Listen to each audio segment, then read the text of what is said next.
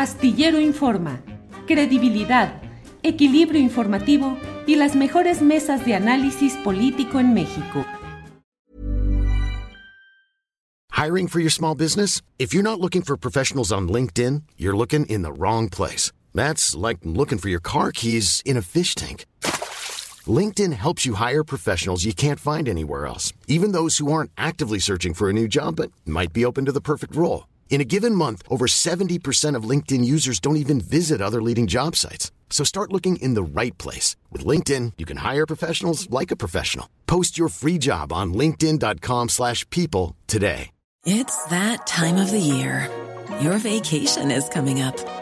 You can already hear the beach waves, feel the warm breeze, relax, and think about work.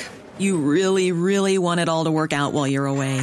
Monday.com gives you and the team that peace of mind. When all work is on one platform and everyone's in sync, things just flow wherever you are. Tap the banner to go to Monday.com.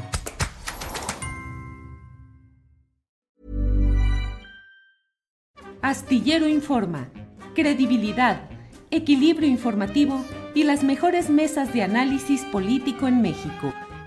La una de la tarde, la una de la tarde en punto y estamos ya en este viernes 5 de noviembre en Astillero Informa, como siempre, con la información más actualizada, con los temas relevantes de lo que sucede en nuestro país, información de toda índole, en la cual eh, pues consideramos que es importante el que estemos eh, eh, analizando lo que sucede en todos estos temas siempre polémicos y siempre pues complicados porque así está la política en nuestro país. Gracias por acompañarnos, gracias y vamos a iniciar este programa con una observación, con una reflexión sobre lo que está pasando en estos momentos en la Cámara de Diputados. Así es que mire, eh, en estos momentos se está llevando a cabo la comparecencia de Lorenzo Córdoba, el consejero presidente del Instituto Nacional Electoral, ante la Cámara de Diputados una comparecencia que tal como se preveía está cargada de críticas, es una comparecencia, una comparecencia agitada, en algunos momentos ríspida, en la cual en, términos muy concretos están dos bandos, tanto un bando que está eh, reiterando las críticas al funcionamiento del Instituto Nacional Electoral, el propio Lorenzo Córdoba arribó al recinto legislativo de San Lázaro y fue recibido por el diputado federal de Morena, Pablo Amílcar Sandoval de Guerrero, quien le entregó una copia de la Constitución General de la República y le dijo que para que eh, se observara y que no hubiese las pretensiones de seguir ganando más dinero de lo que la austeridad republicana ha establecido. Eh, recibió Lorenzo Córdoba esa, em, eh, ese ejemplar de la Constitución y dijo, como siempre lo hemos respetado, como siempre la hemos respetado. Eh, pues luego hubo gritos de bájate el sueldo y gritos en contra de Lorenzo Córdoba que ha recibido insistentes críticas al funcionamiento en sí del Instituto Nacional Electoral, al despilfarro que dicen que se practica en todas estas áreas. Y por otra parte, eh, pues la defensa, sobre todo del Partido Acción Nacional, que pretende señalar que este Instituto Nacional Electoral eh, tiene prestigio ganado, prestigio internacional, que ha funcionado bien y que incluso es evidente que em, lo que buscan los adversarios es que no haya un instituto electoral fuerte, reconocido y con autoridad para que llegue a las próximas elecciones presidenciales de 2024. Debo decir que mi punto de vista es que lo que estamos viendo, pues son ah, este tipo de estertores rumbo al 2024. Desde luego que los grupos o los partidos contrarios a la corriente en el poder político en este momento en México señalan que debe mantenerse el instituto tal como está y que no se mancille o se maltrate la respetabilidad de ese instituto. Pero por otro lado están los señalamientos, el propio diputado Gerardo Fernández Noroña, eh, pues puso el punto agitado, el punto más estridente en esta comparecencia y pues en general señalan cómo el Instituto Electoral no ha estado a la altura de las circunstancias, no ha podido avanzar eh, en la consolidación de la credibilidad en su funcionamiento. Lorenzo Córdoba pues escucha en este momento las intervenciones de los diferentes partidos a espera de que le toque su turno de exponer eh, pues una relatoría, que bueno, ya la hemos escuchado en otras ocasiones, hay una relatoría amplia, abundante, en la cual los directivos del INE pues plantean o proponen o pretenden que las cosas han ido caminando muy bien. Sin embargo, mi punto de vista es que el tiempo político de Lorenzo Córdoba está demasiado acotado, que es eh, una funcionalidad que ya no está siendo propicia para los tiempos nuevos que requieren un nuevo esquema. Durante largos años el Instituto Nacional Electoral ha sido eh, pues una instancia de organización de comicios dentro de las irregularidades institucionalizadas que se permiten, que se toleran y que simplemente se establecen algún tipo de correctivos procesales desde el propio Instituto Nacional Electoral. Mi punto de vista es que el poder electoral en general, el poder electoral formado por el INE, y por el Tribunal Electoral del Poder Judicial de la Federación están por debajo de las expectativas que tenemos los ciudadanos respecto a lo que debe ser y lo que se debe hacer en un nuevo camino en busca de que haya eh, no solo la credibilidad a partir de lo documental o de lo formal, sino la convicción social de que ya no hay eh, toda esta serie de maniobras eh, que terminan Mm, implementando, que terminan forjando el fraude electoral en nuestro país.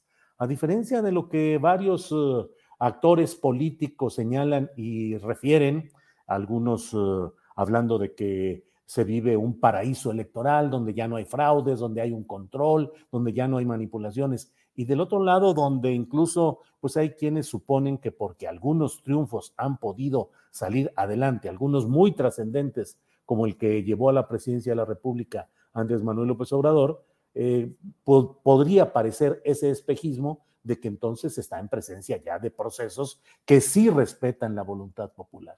Lo cierto es que desde la participación política de los ciudadanos, la manera como un ciudadano puede aspirar a ocupar un cargo eh, electoral, un cargo de representación popular, está todo esto acotado por la dictadura de los partidos que con Marios Delgados en Morena o con Marcos Cortés en el Partido Acción Nacional o con los priistas que ahora eh, Rubén eh, eh, Moreira, coordinador de los diputados del PRI, ha dicho que ellos te respetan y tienen confianza en Enrique Peña Nieto, que vaya, que se necesita valor para hacer una declaración de ese tipo. Bueno, pues todos ellos pues forman una, una especie de secuestro de la participación libre de los ciudadanos, porque todo pasa por la estructura de los partidos y aun cuando se abren algunas posibilidades de participación ciudadana, en los hechos son minimizadas, marginadas y en una desventaja abierta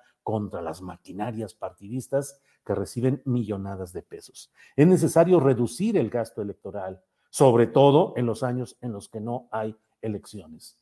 Hay que hacer que el dinero sucio, el dinero proveniente de ríos subterráneos inidentificados, pero presumibles de, cuál es su origen, que sería un origen eh, pues muy eh, eh, turbio, mm, que eso no sea lo que domine la, la construcción de la figura de los candidatos, porque hasta ahora el gran dinero sigue moviendo en todas las campañas y se dan los hechos de que muchas veces se otorgan las candidaturas a quienes dicen tener el dinero para encargarse de las campañas, del gasto publicitario desbordado y que luego sirve solamente o para ajustes de cuentas, como se vivió en algunos casos en este año en el Instituto Nacional Electoral, o bien para emitir dictámenes muy elaborados en los cuales se dice, pues finalmente a juicio del INE y luego confirmado por el Tribunal Electoral,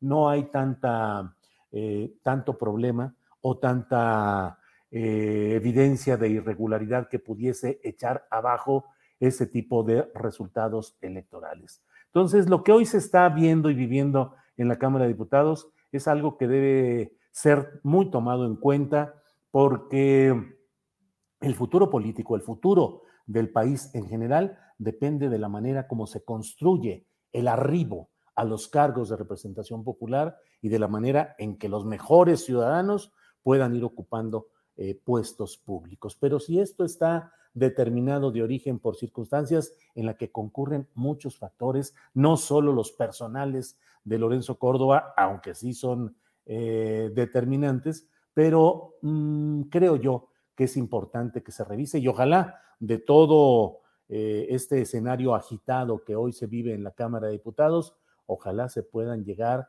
a propuestas y a eh, planes, proyectos que puedan ayudar a mejorar este Instituto Nacional Electoral. Bueno, pues muchas gracias por atender estas reflexiones iniciales con las cuales hemos querido eh, arrancar en nuestro programa de Astillero Informa. Mire, vamos a pasar ahora a un tema que me parece eh, interesante, puede parecer un poco técnico, pero hay que abordar esos temas técnicos, pero en esencia son las nuevas formas de habitabilidad que estamos conociendo en nuestro país. Se ha dado cuenta que de pronto todo se construye ya en edificios eh, verticales, edificios de departamentos. En la Ciudad de México, pues esto ha sido frecuente por la falta de espacio suficiente para el desarrollo inmobiliario. Pero ¿qué está pasando en lugares, por ejemplo, como en Guadalajara? Y para eso, para hablar del reportaje, la ciudad inhabitable, redensificación o destrucción de la vivienda, hablo con Andrés de la Peña, quien es reportero de Zona Docs. Eh, Andrés, buenas tardes. ¿Qué tal, Julio? Buenas tardes, muchas gracias por invitarnos. Al contrario, Andrés, eh, con mucho interés porque es un trabajo que realizaron durante largo tiempo y que nos da una luz sobre lo que está pasando en varias ciudades, en este caso específico en Guadalajara. ¿De qué se trata, Andrés?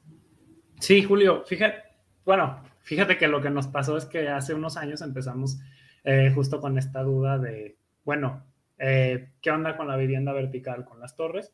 Y pues eh, venían acompañadas de muchos problemas como que, que, ya están como muy abordados temas de, por ejemplo, cómo no respetaban la planificación parcial o cómo producían daños a vecinos. Pero después de haber reportado todo esto, pues en 2017, 18, empezamos a darnos cuenta varios colegas que estas torres, además, eh, ya varios años después de que se habían construido y vendido y todo, estaban aparentemente vacías. Entonces, eh, empezamos a investigar, bueno, qué tan habitadas están. Agarramos una muestra de 56 desarrollos y los revisamos por una serie de métodos. Eh, vimos su consumo de agua, su consumo de electricidad, sus cuentas de predial, las visitamos varias veces en persona em, y logramos, digamos, darnos cuenta con, con, encimando más y más datos. También nos metimos en información del censo de población y vivienda de 2010 y 2020 nos dimos cuenta que muchos de estos desarrollos estaban eh, muy subhabitados, digamos, es una crisis de, habitación más que una crisis de vivienda, eh, a pesar de que, se, que sí se comercian y en precios muy, muy altos. De hecho, hay, hay, digamos, por ejemplo, en San Rafael, cuando empecé a reportear sobre eso, eh, costaba, estaban a partir de como un millón y 300 mil pesos los departamentos y ahora ya van como a dos millones y medio en adelante. Eh, y las rentas han subido en el área metropolitana al, mismo tiempo que la población eh, se ha ido cada vez más hacia las afueras. Entonces empezamos a investigar más el fenómeno y nos dimos cuenta que se trataba de un patrón que no solamente ocurre en Guadalajara, dentro de México ha, ha ocurrido en otras ciudades, aunque no lo investigamos por allá, solo en Guadalajara, y en el mundo también ha pasado, en el norte global y en el sur global, en, Nueva York, en Londres, París, sí, pero también en Lagos, Nigeria, también en Santiago, Chile, también en Buenos Aires, Argentina, que es eh, cuando la vivienda en el mercado se empieza a usar más como inversión y como bien para comerciar y, y cada vez menos eh, como derecho o como un, digamos, como el sustento de un derecho humano. Cada vez Andrés, de lo que estamos hablando es de que gente con dinero invierte para comprar un departamento o para construir una torre y una torre de departamentos y no le importa tanto si se rentan y se habitan o no, sino que los tienen como una forma de inversión económica que les va a ir dando más ganancias eh, en ese esquema, Andrés. Así es, eh, a eso le llamamos, en todo el mundo se le llama financiarización de la vivienda, que es cuando se les ve como el sustento de un instrumento financiero principalmente. Y en esencia eso es lo que pasa. Eh, a veces personas morales, a veces ni siquiera son personas físicas, deciden guardar su capital en bienes raíces, a veces solo son terrenos, a veces son departamentos, a veces es inversión abstracta en empresas inmobiliarias o en lo que le llaman fideicomisos de inversión en bienes raíces, fibras o rates en inglés, pero en esencia siempre es lo mismo. Va a haber un capital que se va a depositar en el sector inmobiliario en vivienda porque se considera que es una inversión muy segura, que se va a apreciar con el tiempo y eventualmente estos inversionistas van desplazando en, proporciones grandes a las personas que compran para vivir. Porque digamos, si tú eres, si tú eres una persona con 10 departamentos, no hay manera, ni, aunque le eches muchas ganas de que los habites todos al mismo tiempo, eh, y si eres una empresa, pues menos, ¿no? A menos que los vuelvas oficinas. De cualquier modo, lo que ocurre es que las viviendas se eliminan del mercado. Entonces, tú puedes ver una torre que quizás tenga 200 eh, unidades habitacionales y de estas solo la mitad sean efectivas. Este, entonces, eso, ese es el efecto que tiene, elimina viviendas del mercado por varios mecanismos. Andrés, yo creo que es eh, difícil captar de dónde provienen los fondos de inversión para esta eh, financiarización de la que hablas, pero bueno, en un México como el nuestro, también puede servir para el depósito de dinero obtenido ilícitamente. Sí, eh, en todo el mundo la financiarización de la vivienda ha, sido, digamos, ha tenido una relación con, con, el blanqueamiento de capitales. Nosotros no le dimos ese ángulo a la investigación porque creemos que es muy importante priorizar el asunto de derechos humanos porque es muy difícil y muy peligroso investigar específicamente eso. Y además porque no, y esto es importante mencionarlo, eh, no solamente se trata de eso, es, es un poco como enfocarnos solamente en el, lavado de dinero, digamos, sería como combatir un incendio buscando quitar el humo, ¿no? En vez de las llamas. En realidad, eh, es muy difícil estimarlo, pero la gran mayoría de, los capitales invertidos así probablemente son legítimos. Es un problema de, que no se regula la comercialización de vivienda, se deja que se especule con ella. Eh, y aparte, evidentemente, al ser una opción de inversión y un lugar donde se puede guardar muchísimo dinero, pues puede atraer cualquier tipo de capital. Pero es muy probable que, digamos, si elimináramos este, este factor, aún tendríamos el problema, aún tendríamos el mismo problema.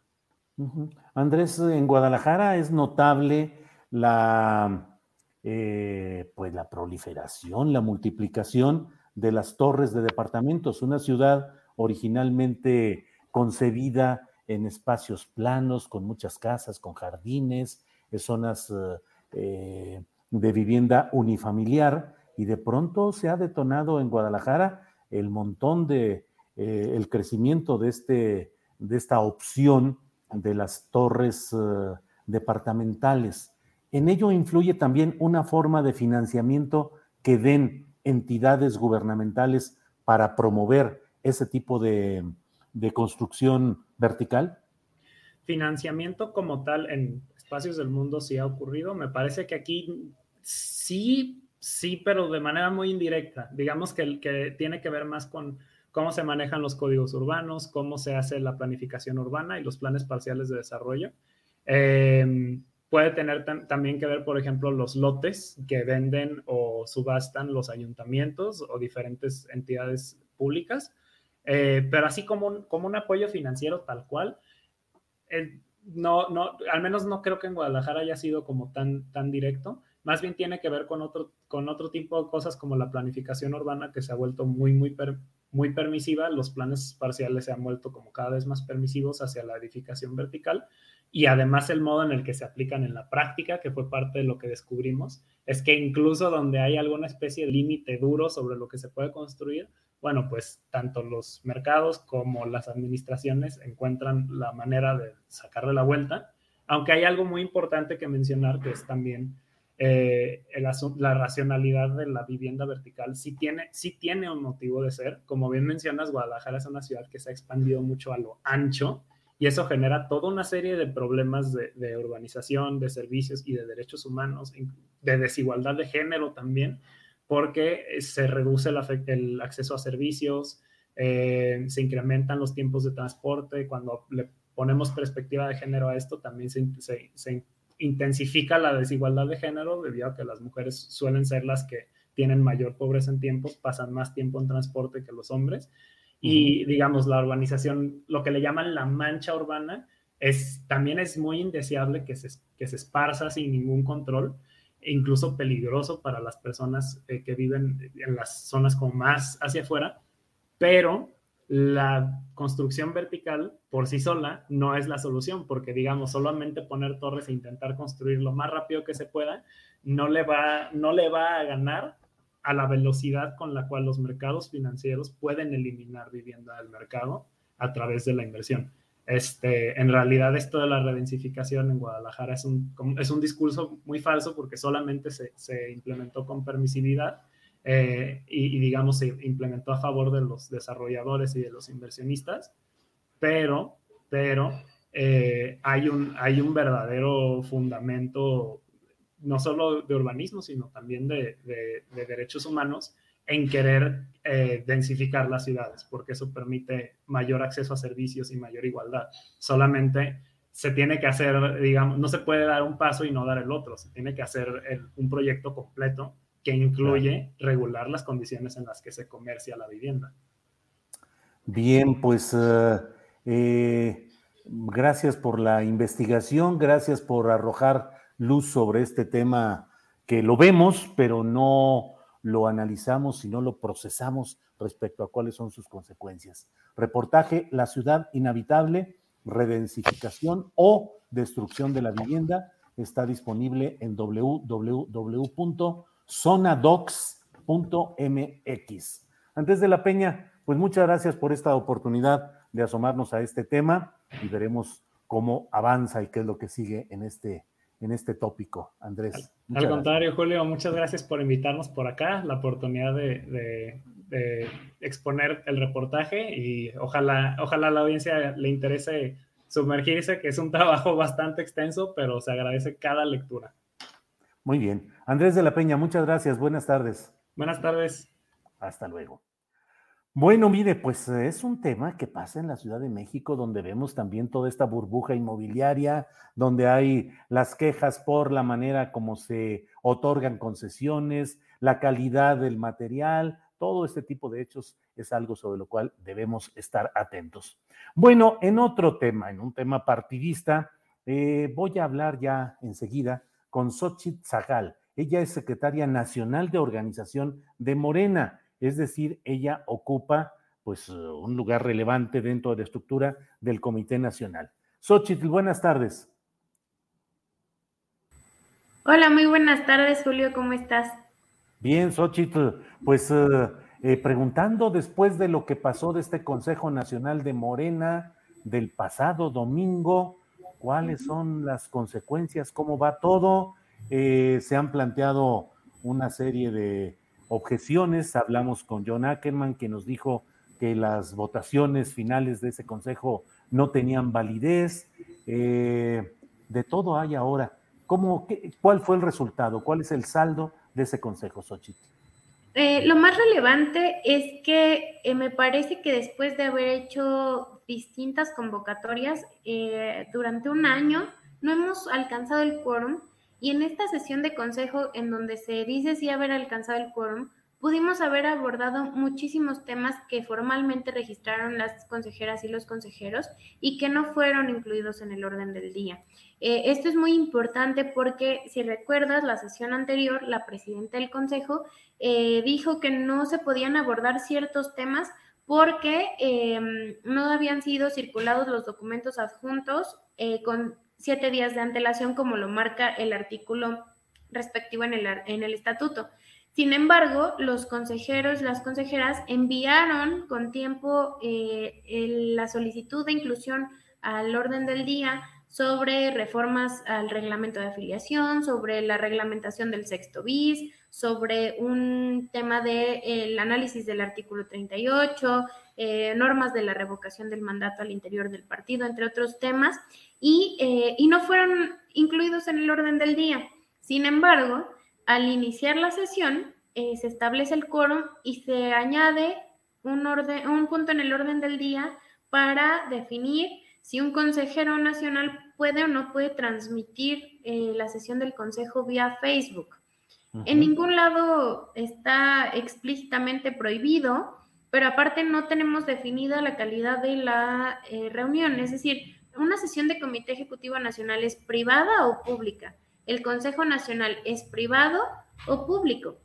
Eso no viene en ningún eh, lineamiento, en ninguna parte del estatuto, y se pone a votación del Consejo eh, y se expulsa a algunos consejeros por este acto que me parece un poco, em, digamos que fuera de lugar, porque el movimiento de Morena siempre ha pugnado por la transparencia, por la rendición de cuentas, por, por buscar siempre la información eh, y, cerrar el Consejo Nacional solo a los consejeros cuando son asuntos de interés público lo que se está discutiendo ahí, pues me parece un poco em, fuera de, nuestro, de nuestra declaración de principios incluso. Expulsaron a estos consejeros del chat en sí, no del partido. No, de la sesión del Zoom. Eh, expulsaron de la sesión del Zoom, ya no les permitieron el ingreso y este pero, más allá de, esa anécdota, me parece que en vez de, fomentar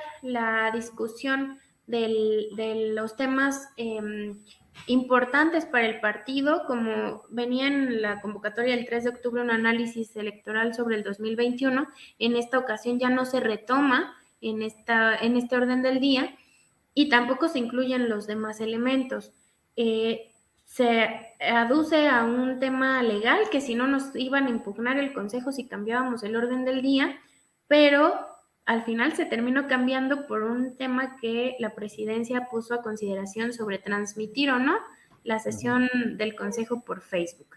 Eh, pero en medio de todo esto, ayer se produce una fotografía, una visita de Mario Delgado a Palacio Nacional y según el tuit que puso el propio Mario Delgado, dijo, es muy motivante constatar su satisfacción, es decir, la satisfacción del presidente de la República, con los resultados y el rumbo de nuestro movimiento. Pues como que hay ahí un mensaje político de que hay eh, pues ese beneplácito o satisfacción con lo que se ha estado haciendo hasta ahora, Xochitl. Sí, yo creo que eh, la discusión de la primera parte del Consejo, posterior a esta situación del Facebook, eh, fue sobre un tema que pues nada más por forma lo discutimos, porque en realidad no nos vamos a oponer nunca a, la defensa de la reforma energética. Eh, vamos siempre a apoyar el tema eh, de la electricidad que se está viviendo en el país, eh, que, que, la Comisión Federal de Electricidad eh, produzca el 54% de la, de la energía eléctrica para tener soberanía energética y poder tener control sobre los costos y los precios para el mercado, que las familias tengan un precio más accesible y que la industria y el comercio pues pague lo justo por, por aprovechar ese servicio y ese bien de la nación. Y vamos a apoyar con movilizaciones el primero de diciembre, vamos a hacer jornadas informativas, vamos a estar apoyando esta, esta reforma. Y también pues sobre el refrendo de eh, la, consulta popular respecto a la revocación del mandato, nosotros vamos a refrendar el mandato de nuestro compañero presidente de la República, Andrés sí, Manuel López pero al parecer las críticas que hubo ahí contra Mario Delgado, la exigencia, no la exigencia, pero el planteamiento de que renunciara si no entendía lo que en el país se decía de Morena, que ese fue el planteamiento de Paco Ignacio Taibo, pues pareciera que eh, van a, políticamente se está impulsando que esas críticas se abatan, se atenúen para no empañar otro tipo de cosas. Eh, ¿Crees que fue un espaldarazo del presidente de la República a Mario Delgado? Yo creo que más bien tiene que ver con, con, retomar el espíritu del movimiento, que es totalmente en respaldo al gobierno que impulsamos en 2018 y que seguimos apoyando porque no ha habido un fallo en ningún momento de nuestro compañero presidente. Por supuesto que lo vamos a refrendar.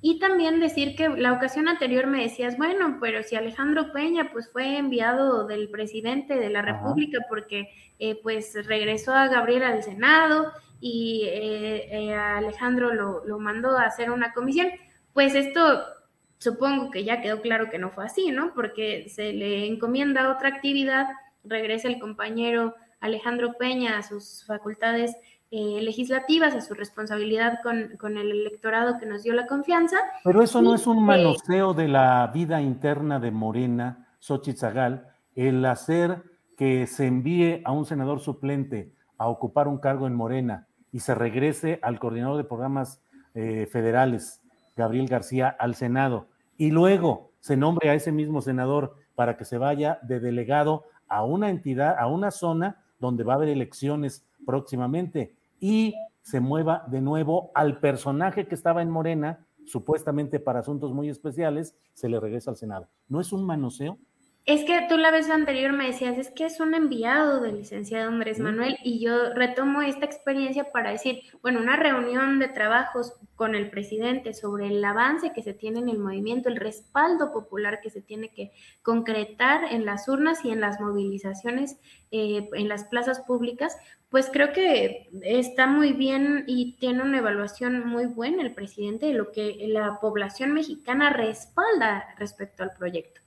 Sin embargo, el tema del partido, eh, pues no, no, en el mensaje público no se retoma el tema de estamos muy contentos con las candidaturas que se dieron o los procesos fueron muy transparentes y fuimos reconocidos por ello. O, ¿Eso dices? E, eso se discutió en el Consejo, o sea, una parte de la crítica en el Consejo y en el análisis que se da en Morena permanentemente, pues es el mecanismo democrático por el cual definimos nuestras candidaturas, por el cual tomamos decisiones al interior del partido, que fue totalmente cancelado en esta en esta en este ejercicio 2021 porque una la pandemia, pero otra pues eh, falta de de voluntad. Incluso hubo acusaciones de que los miembros de la Comisión Nacional de Elecciones terminaron siendo representantes populares porque se autodictaminaron una candidatura o a su familia más cercana. ¿Cómo en qué caso? ¿El de Puebla? Eh, en varios casos, no solamente uno. Hay cinco integrantes en la comisión y hubo varios que fueron eh, candidatos y que eh, resultaron electos o que colocaron a gente muy cercana. Esas fueron Pero como quiénes? Eh, el caso de Puebla que lo mencionas, pero así otros. O sea, en el Consejo se dio la discusión, la verdad es que yo no eh, tengo una... Em, ¿El caso de Puebla se refiere a la presidenta municipal saliente? No, no, no, no. A integrantes de la comisión de elecciones. La presidenta municipal saliente no tiene que ver con la comisión de elecciones. Eh, es hija de la de quien preside la, de honestidad y justicia. ajá, de honestidad y justicia.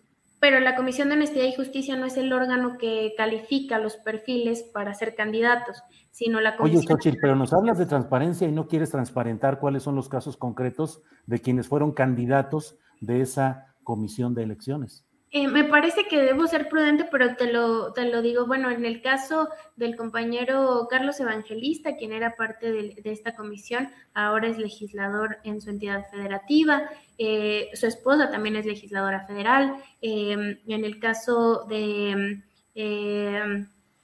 el, caso de la compañera eh, una compañera de Guerrero también participó en este mismo sentido. Creo que al final no compitió por un tema de registro en el INE, pero eh, pues esas prácticas pues no coinciden y es una crítica. Yo no digo que no tengamos derecho a participar en el proceso electoral, sin embargo, eh, pues la poca em, capacidad de toma de decisiones democrática más estos señalamientos pues dan de qué em, discutir al interior del partido. También hubo eh, varias eh, críticas sobre el tema del respeto a la institucionalidad que no se ha dado, es decir, cuando se va a un estado, se atiende con todo el mundo menos con los órganos electos para atender la dinámica del partido. Los representantes formales del partido han sido hechos a un lado porque no se les da un respeto, un respaldo y se recarga el trabajo partidario en representantes populares o en gente que tiene otra encomienda y es muy importante que la cumpla para el proyecto. Pero el partido tiene su propia estructura. Esos señalamientos fueron los que eh, se vivieron. Sí, hubo una petición clara eh, por parte del compañero Paco Ignacio Taibo respecto a que, pues si no se comprendía la complejidad eh, que se está viviendo, pues se podía renunciar, ¿no? Pues Muchas gracias por esta oportunidad de pasar revista a lo que sucedió en este Consejo Político Nacional. Solo cierro eh, preguntándote o insistiendo, todo lo que ahí se señaló de crítica y de objeciones y de propuestas, pues políticamente a mí me parece, porque así ha funcionado el sistema político, que si el presidente de la República recibe en este contexto al presidente de su partido al que él pertenece, que es Morena, pues me parece que es una, un mensaje político de que ahí va a seguir Mario Delgado y que ni le muevan.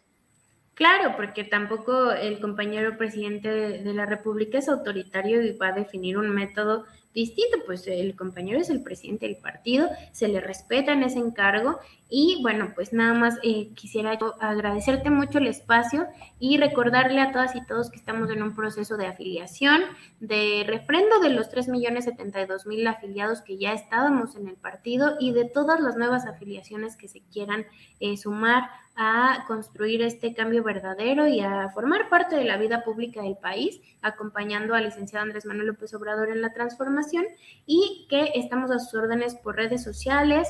Eh, ahí pueden contactarnos vía WhatsApp o en las redes sociales para eh, decirles cómo se pueden afiliar y eh, pues seguiremos visitando las entidades federativas. Mañana voy a Hidalgo a la una de la tarde. En el Salón Macros nos vemos allá con compañeras y compañeros de Hidalgo para quien guste acompañarnos. Muy bien, Xochitl Zagal, muchas gracias y seguimos atentos. Gracias. Muchísimas gracias a ti. Buenas Hasta luego. Ha sido la secretaria de organización del Comité Nacional de Morena. Ya sabe usted que eh, pues es el cargo, el tercer nivel, o sea, presidente, secretaria, presidente Mario Delgado, secretaria general Citlali Hernández, secretaria de organización con quien acabamos de hablar. Eh, bueno, pues vamos a pasar a otra cosa. Hoy es el viernes 5 de noviembre y ya estamos precisamente aquí con Adriana Buentello. Adriana, buenas tardes. Hola Julio, ¿cómo estás? Muy buenas tardes. Saludos a todos los que ya nos están viendo, Julio. Y pues antes de comenzar estas recomendaciones, Julio, pues de parte de todo el equipo de Astillero Informa, pues mandarle un fuerte abrazo a María Hahnemann, a Claudia Vera, a Jacob Hahnemann. Eh, pues como ayer María publicó en sus redes sociales, desafortunadamente pues eh, falleció su, abuelo y pues en este día no tendrá eh, participación debido por supuesto a, este lamentable suceso. Y le mandamos un muy fuerte abrazo a toda su familia con muchísimo cariño, deseándole pues pronta resignación y pues eh, Julio, pues una situación pues muy, muy complicada siempre en estas, en estas circunstancias, pero pues de parte de todo el equipo, pues nuestro, nuestro cariño, nuestro reconocimiento a María y a su familia. Y pues Julio, eh, comenzamos. la verdad es que es una familia eh, muy, muy unida, Jacobo Hahnemann, Claudia Vera y María Hahnemann y, con la relación con el abuelo que ha fallecido y le enviamos todo la solidaridad, el abrazo, el afecto a la niña María Hahnemann, a quien recibimos hace tiempo como la cronista musical más eh, joven del mundo, una niña, eh, ya ha ido creciendo y bueno, pues ahora está en esta circunstancia. Abrazo a María, abrazo a Claudia, abrazo a Jacobo y lamentamos el fallecimiento del señor Hahnemann, eh, padre de Jacobo y abuelo de María Hahnemann.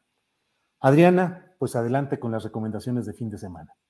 Gracias, Julio. Pues sí, un fuerte abrazo a María y a su familia. Y pues, eh, ¿qué crees? Que tenemos también de viaje. Em, ahora está eh, de viaje. Hace unos, unas semanas estaba Horacio en, en, en Dubái. Y ahora, en Dubái, y ahora eh, nuestro querido Daniel Mesino, pues desde allá, porque ya sabes que los horarios son complicadísimos a esas distancias, Julio. Así que tenemos por acá nuestro querido Daniel Mesino con una gran recomendación y sobre todo para quienes no han eh, leído a Murakami, nos tiene esta, esta recomendación nuestro querido Daniel Mesino. Daniel, ¿cómo estás? Hola, ¿qué tal? Me da muchísimo gusto poder saludarlos a todos eh, aquí desde prácticamente el otro lado del mundo. Y es que estoy transmitiendo desde eh, Sharjah, que es uno de los emiratos que conforman los Emiratos Árabes Unidos. Y estoy aquí porque vine invitado a la Feria del Libro de Sharjah, que es la feria más importante del mundo árabe.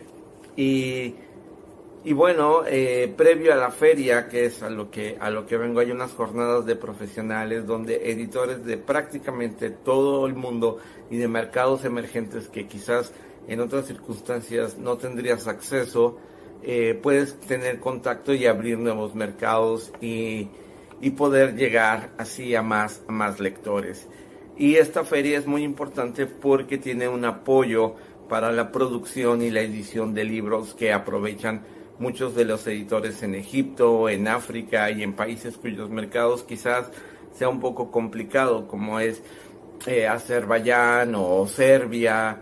Este, y pues bueno, esto ha permitido también que ha sido muy atractivo para que eh, editores y agentes literarios de España, de los Estados Unidos, del Reino Unido y de, de Alemania, Francia, se den cita aquí y los latinoamericanos pues estamos haciendo más presencia, ¿no? Sobre todo la delegación mexicana que vino es una delegación importante. Bueno, no digo, vaya, venimos más o menos como cinco, cinco personas, pero de diferentes editoriales, diferentes sellos, pero ha sido gratificante y todo es en, pro del libro. Y en este sentido, la recomendación para este fin de semana, porque es el libro que me traje para el viaje y que no me podía resistir porque es uno de mis autores favoritos, es el libro más reciente de Haruki Murakami que se llama El eh, Primera Persona del Singular. Este es un libro eh, donde Murakami eh, es, digamos, antes de, entrar en los detalles de qué va este libro, Murakami es uno de esos, es uno de los autores que yo creo que más ha dado a la literatura eh, contemporánea en estos momentos. Su pluma la, es, es, precisa, es impecable y luego también tiene esta facilidad de crear universos oníricos llenos de nostalgia llenos de este sentimiento de soledad que muchos japoneses viven, ¿no? Que si bien es cierto que es un país donde pues habitan este varias eh, varios millones de habitantes esta sensación de, de trabajo excesivo las máquinas los por ejemplo este cruce de Shibuya donde pasan miles de personas cada cada minuto pero pocas se hablan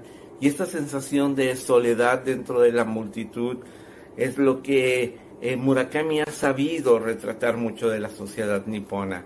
Eh, y pues bueno, este, este libro es una serie de relatos que recrean precisamente el, el universo que ha construido Murakami y sus obsesiones, ¿no? Como es la música, como es el jazz, y tiene un, y la nostalgia, ¿no? De, de qué significa vivir en una, en una, eh, en una ciudad como, como Tokio, por ejemplo, con eh, miles de habitantes, pero con esa sensación de soledad.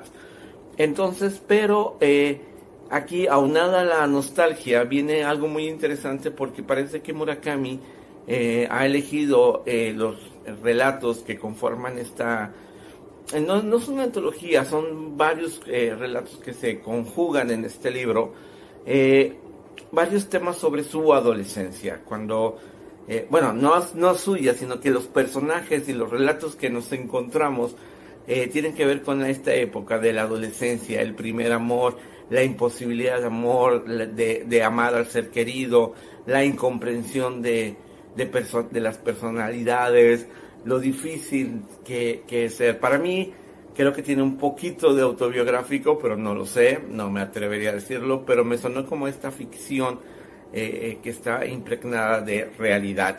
Y para quienes no han leído a Murakami, este libro yo lo recomiendo plenamente porque les va a permitir conocer el universo de Murakami. Son relatos que, que uno los dejan eh, reflexionando, los dejan como unas, con esa sensación de, de, un abrazo constante en tiempos de soledad. Es decir, porque el autor, a pesar de mostrarnos estas, eh, estas sensaciones de, de, de melancolía, etcétera, siempre hay como un aliento de ir hacia adelante y eso lo vamos a ver en cada uno de estos relatos. Eh, eh, viene también este elemento mágico que uno no puede entender y que desafía las leyes de la lógica, que es muy común en el universo de Murakami y que vuelve a estar presente. Entonces, yo creo que para los lectores que nunca han leído a Murakami está este libro que ha sido publicado por Editorial Tusquets, es la opción ideal. Y para quienes ya lo conocen y son eh, asiduos lectores, hay muchos eh, cuentos y relatos que se, habían, que se han publicado en revistas, pero que no habían llegado, digamos, a conformar parte de un libro y que ahora por primera vez están aquí eh, en este ejemplar. Entonces, este libro publicado por Tusquets se puede conseguir en México en sus versiones de tapa dura, edición de bolsillo, edición de tapa rústica, es decir, tapa blanda, y también el libro electrónico. Yo, la verdad, es muy difícil que se imprima en tapa dura en México por los costos, pero en este caso yo sí quería tener mi libro este, en tapa, tapa dura, porque soy un fanático y no lo voy a prestar a nadie. Y entonces por eso este libro lo, lo, lo, tengo aquí en tapa dura tiene un precio más o menos de 368 pesos esta novela en tapadura. En tapa rústica está como en los 350 pesos, pero vale la pena. Yo creo que es uno de estos libros que nos van a hacer eh, la tarde, se lee muy fácil, eh, en el sentido de que la pluma, los relatos, ver qué pasa, la época de los Beatles, del jazz, o sea, el, universo de eh, Murakami está ahí. Entonces, mi recomendación para este fin de semana es este libro. Espero que lo disfruten y que me lo me cuenten después en mis redes sociales, que es arroba hoy en Twitter y también este bueno ya les contaré lo, cómo viene lo de mi novela y nos vemos en 15 días eh, voy a escribir yo creo que la semana que entra un texto sobre lo que les acabo de platicar porque estoy un poco liado con los tiempos, pero un saludo a todo, eh, todo, todos, todos desde aquí y pues nos vemos en 15 días. Gracias y apoyen este proyecto. Muchas gracias a Daniel Mesino y buen viaje de regreso a México. Vámonos ya con las recomendaciones eh, de cine, series, a ver qué sorpresas nos tiene Jesús para este viernes. ¿Cómo estás, Jesús? Muy buenas tardes. Muy bien, querida Adriana. Buenas tardes, saludos a la audiencia, a eh, pues a Julio Astillero, a todo el equipo y un abrazo a, María Hahnemann y a su familia también por este sensible fallecimiento de su abuelo. Eh, ojalá, pues ya cambiando de tema, el, el Daniel nos traiga por lo menos un camello a la maleta, nomás, hay nomás en la maleta. sí, digo, un camellito ahí que cuesta. Esos no gastan mucha gasolina ni agua. para limpiarlos, para limpiarlos, eso es lo interesante. Oye, Adriana, este, no sé tú, pero al menos yo, en algunas ocasiones, cuando pienso en la policía, pues pienso en adjetivos que no son nada adecuados para la naturaleza para la que fue creada una corporación policíaca. a veces pensamos, a veces nos da miedo ya de entrada, ¿no? Pensamos en corrupción, en, estamos corriendo un riesgo que no deberíamos de correr, malos manejos, falta de preparación, eh, muchas cosas, eh, adjetivos que no deberían ser. Y pues bueno, mira, el día de hoy, no te dije, pero es que esta semana me toca, por eso ya ni te pregunté. Pero el día de hoy eh, quiero recomendar un documental. Un documental, le voy a poner así, diagonal película. Es un documental mexicano que está en la plataforma de Netflix. Se acaba de estrenar el día de hoy. Eh, cabe mencionar que también está en salas de cine. En, estos días recientes se estrenó en salas de cine. Y bueno, están las dos opciones donde lo quieran ver. Eh, y el título, fíjate qué, curiosa, qué curioso título. El título del documental se llama Una película de policías. Una película de policías. Y bueno, para los que nos estén viendo en otros lugares geográficos que no sea México, eh, pues algunas plataformas que están en otro idioma lo pueden encontrar adaptado al inglés con el título A Cop Movie. Es un documental muy singular, muy, muy bien hecho. Eh, a mí me sorprendieron muchas cosas en lo técnico también. Eh, buena fotografía, buena música, muy buena edición. La narrativa me parece extraordinaria, pero también en la historia, ¿sabes? está eh, segmentado en capítulos y el primer capítulo, se los menciono así como título nada más, vamos a ver a Teresa, una mujer policía que anda en su patrulla, que ya tiene algunos añitos en la corporación de policía en la Ciudad de México. Eh, pues bueno, ella nos va a narrar, la cámara la va siguiendo en todas las cosas que hace en la noche, en el día, patrullando y nos va a narrar pues su vida, va a estar volteando la cámara mientras maneja, nos narra su vida y nos dice por qué decidió ser policía, cosas de su familia, etcétera, etcétera. Eh, de repente vamos a ver otro capítulo y otro capítulo y así eh, se va. En algún momento eh, el documental está entrevistando a, ella y a otro personaje masculino, también policía, y cambia súbitamente el documental. De repente nos, a mí me sorprendió agradablemente eh, en cómo nos empieza a manejar la historia a partir de ese punto. Y eh, pues lo que nos vamos a enterar, ¿sabes? Porque sí, en efecto, el documental yo creo que no trata de eh, reivindicar, digamos, las cosas malas de la policía, ni nos trata de convencer, ni de expiar los pecados de los policías. Es un documental, creo que está bastante claro en ese sentido de las cosas que, de las que se carecen en las policías, no solamente en la Ciudad de México, yo creo que en todo el mundo, ¿no? En muchos países, pero eh, pues también nos muestra sus realidades, ¿no? Sus problemas, sus carencias adentro de las corporaciones y nos muestra eh, que en un sistema eh, como la teoría general de sistemas, pues hay muchos componentes, hay muchos factores que intervienen y uno de esos también somos nosotros la ciudadanía. Somos parte del sistema en muchas de las fallas y en muchas de las cosas que hacemos y que no hacemos. Eh, creo que me parece un documental extraordinario, extraordinario. Lo dirige Alonso Ruiz Palacios. El documental fue premiado en el Festival de Berlín. Eh, con un premio de edición, también fue nominado al, al Oso de Plata eh, como mejor película y también recibió una nominación en el Festival de San Sebastián. Vale muchísimo la pena verlo. Una película de policías, así se llama el título, A Cop Movie, si lo quieren buscar en inglés, también lo pueden encontrar en la plataforma de Movie en otras ubicaciones. Y bueno, esta es la recomendación para el día de hoy. Eh, les recuerdo que a las 15:30 horas sale mi video con esta recomendación y dos más. Una película argentina buenísima eh, de Pablo Trapero para ver en, Prime Video y una película de época, digamos, de una novela. Está palomera la película, pero tiene muy buenas cosas desde el punto de vista cinematográfico.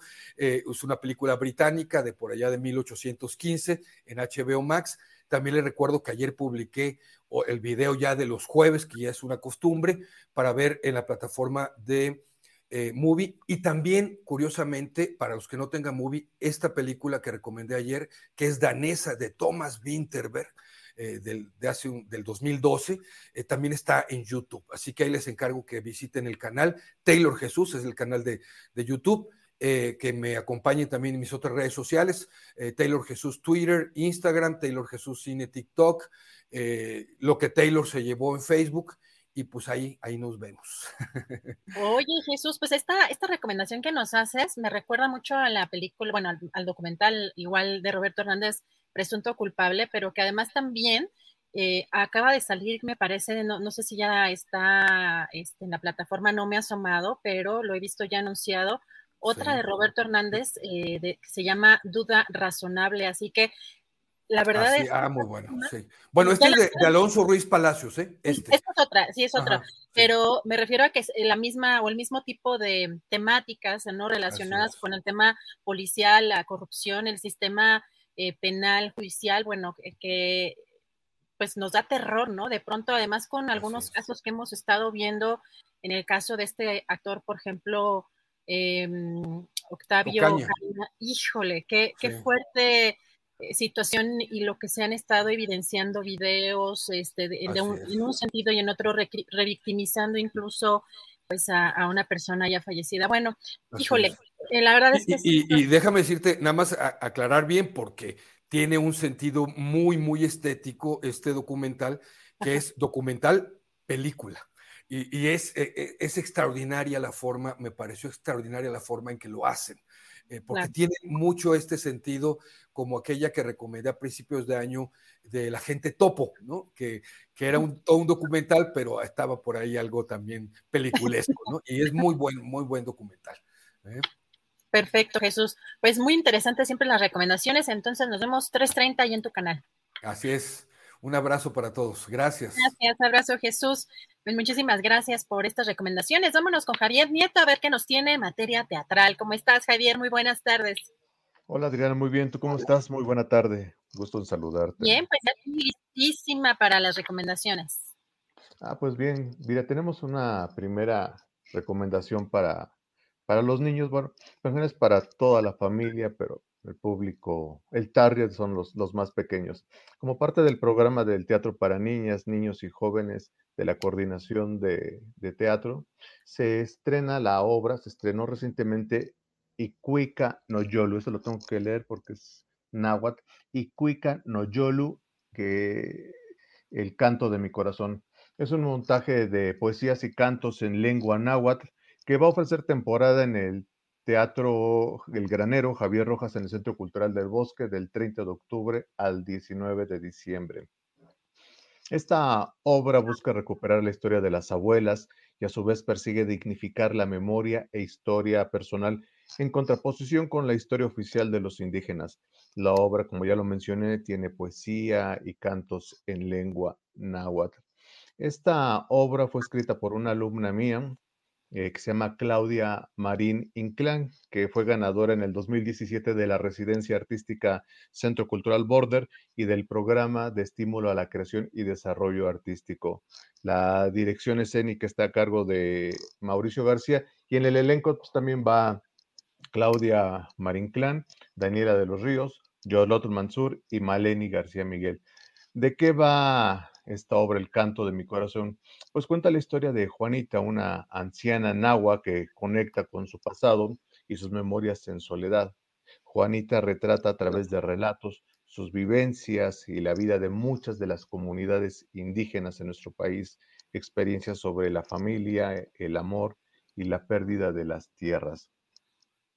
Eh, esta, esta obra eh, nos cuenta la historia a través de, marionetas, usa los recursos marionetas, máscaras, proyecciones, instrumentos musicales en vivo, narraciones, para llevar al joven espectador por un viaje dentro de las raíces de México, con música tradicional mexicana y una cosmovisión indígena en escena. Eh, ayuda para comprender un poco esta lengua eh, náhuatl y y recuperar un poco esas, esa tradición sobre los pueblos indígenas, eh, sobre todo en la, en la Ciudad de México. Les recuerdo, se presenta del 30 de octubre al 19 de diciembre en el Granero, en el Centro Cultural del Bosque, atrás del Auditorio Nacional.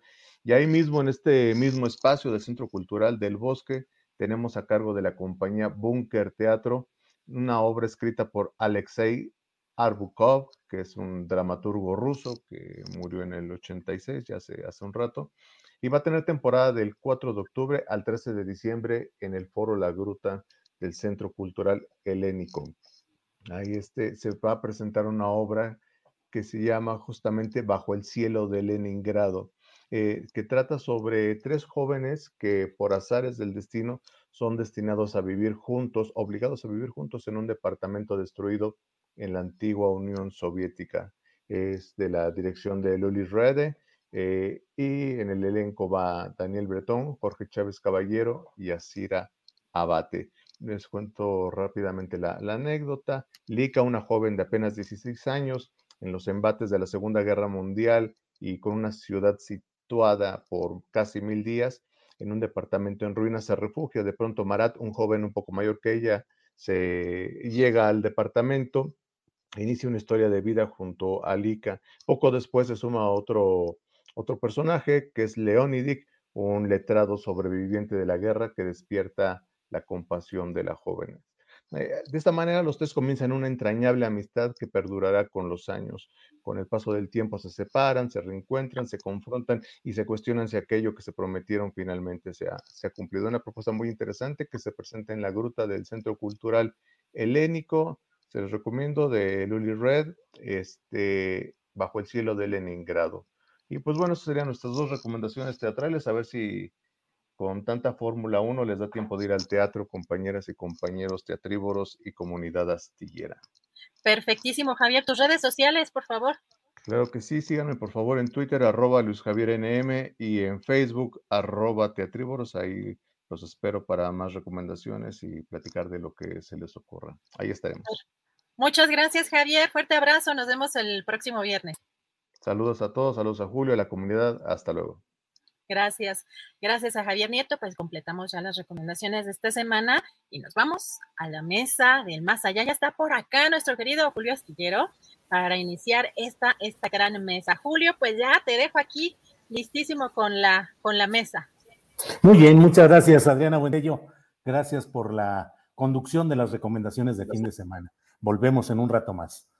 Bien, pues mire, hoy es viernes 5 de noviembre y debo decirle que eh, tenemos eh, la mesa del más allá es hoy como un batazo de jonrón porque se está yendo más allá, más allá y más allá.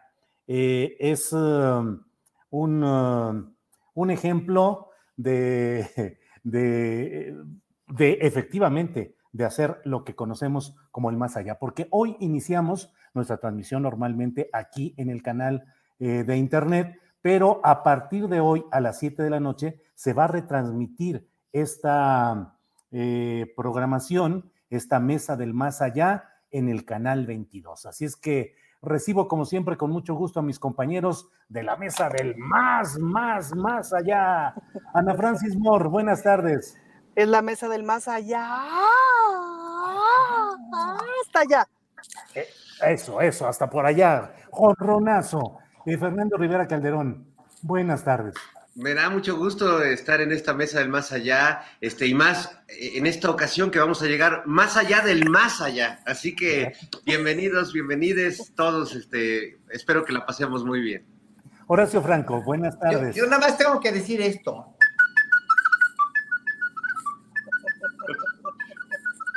Por la, porque la mesa del más allá se va más allá. Sí, debo decir que es una invitación muy amable, muy placentera que nos ha hecho el director de Canal 22, Armando Casas, para que se retransmita nuestro programa en Canal 22. No hay una remuneración económica, lo digo porque luego ya sabes que empiezan a decir, les están pagando y les dan dinero y no sé cuántas cosas. Esta retransmisión no genera ningún tipo de financiación especial por parte del Canal 22, lo cual no tendría nada de malo, dicho sea por otra parte, pero eh, es, es una, una forma de contribuir incluso a la televisión pública a que haya eh, contenidos diversos y en eso estamos. Ana Francis Moore, em, ¿de qué te ha servido la credencial del INE? ¿La traes siempre contigo?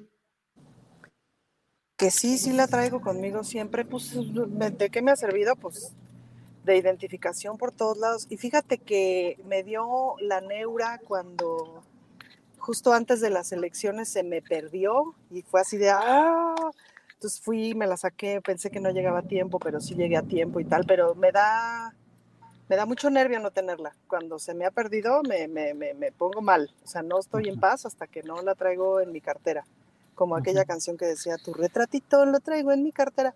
Yo sí, mi INE la traigo en mi cartera y sí me sirve de identificación para todos lados. Y también tengo una tradición que no la hice este año y por eso, por eso como hay, hay un dios del electorado que me castigó, que generalmente como unos tres meses antes de las elecciones la guardo en mi casa y agarro mi licencia, ¿no? O sea, como identificación.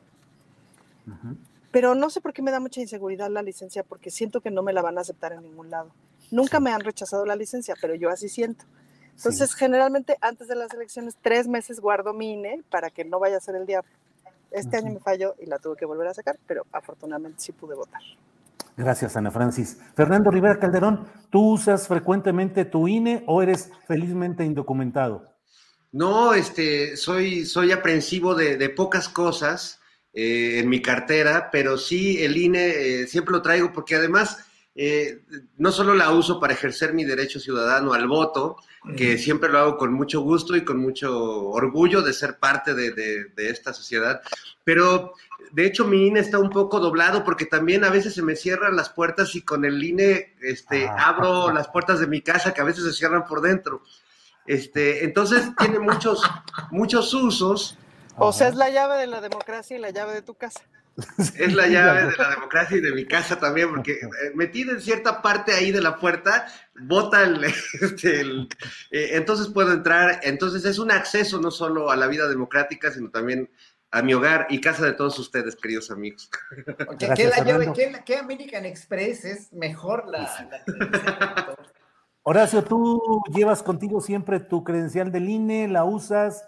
¿Cuál es tu relación con esa tarjeta? Está atrás de mi teléfono ahorita, mira, mi, teléfono celular, les voy a enseñar, no, no, no, no les puedo enseñar porque aquí está la cámara, precisamente, mi teléfono celular tiene atrás una, una carterita que las pueden comprar en los puestos donde vienen, este, donde venden las fundas de los celulares. Hay una carterita que se.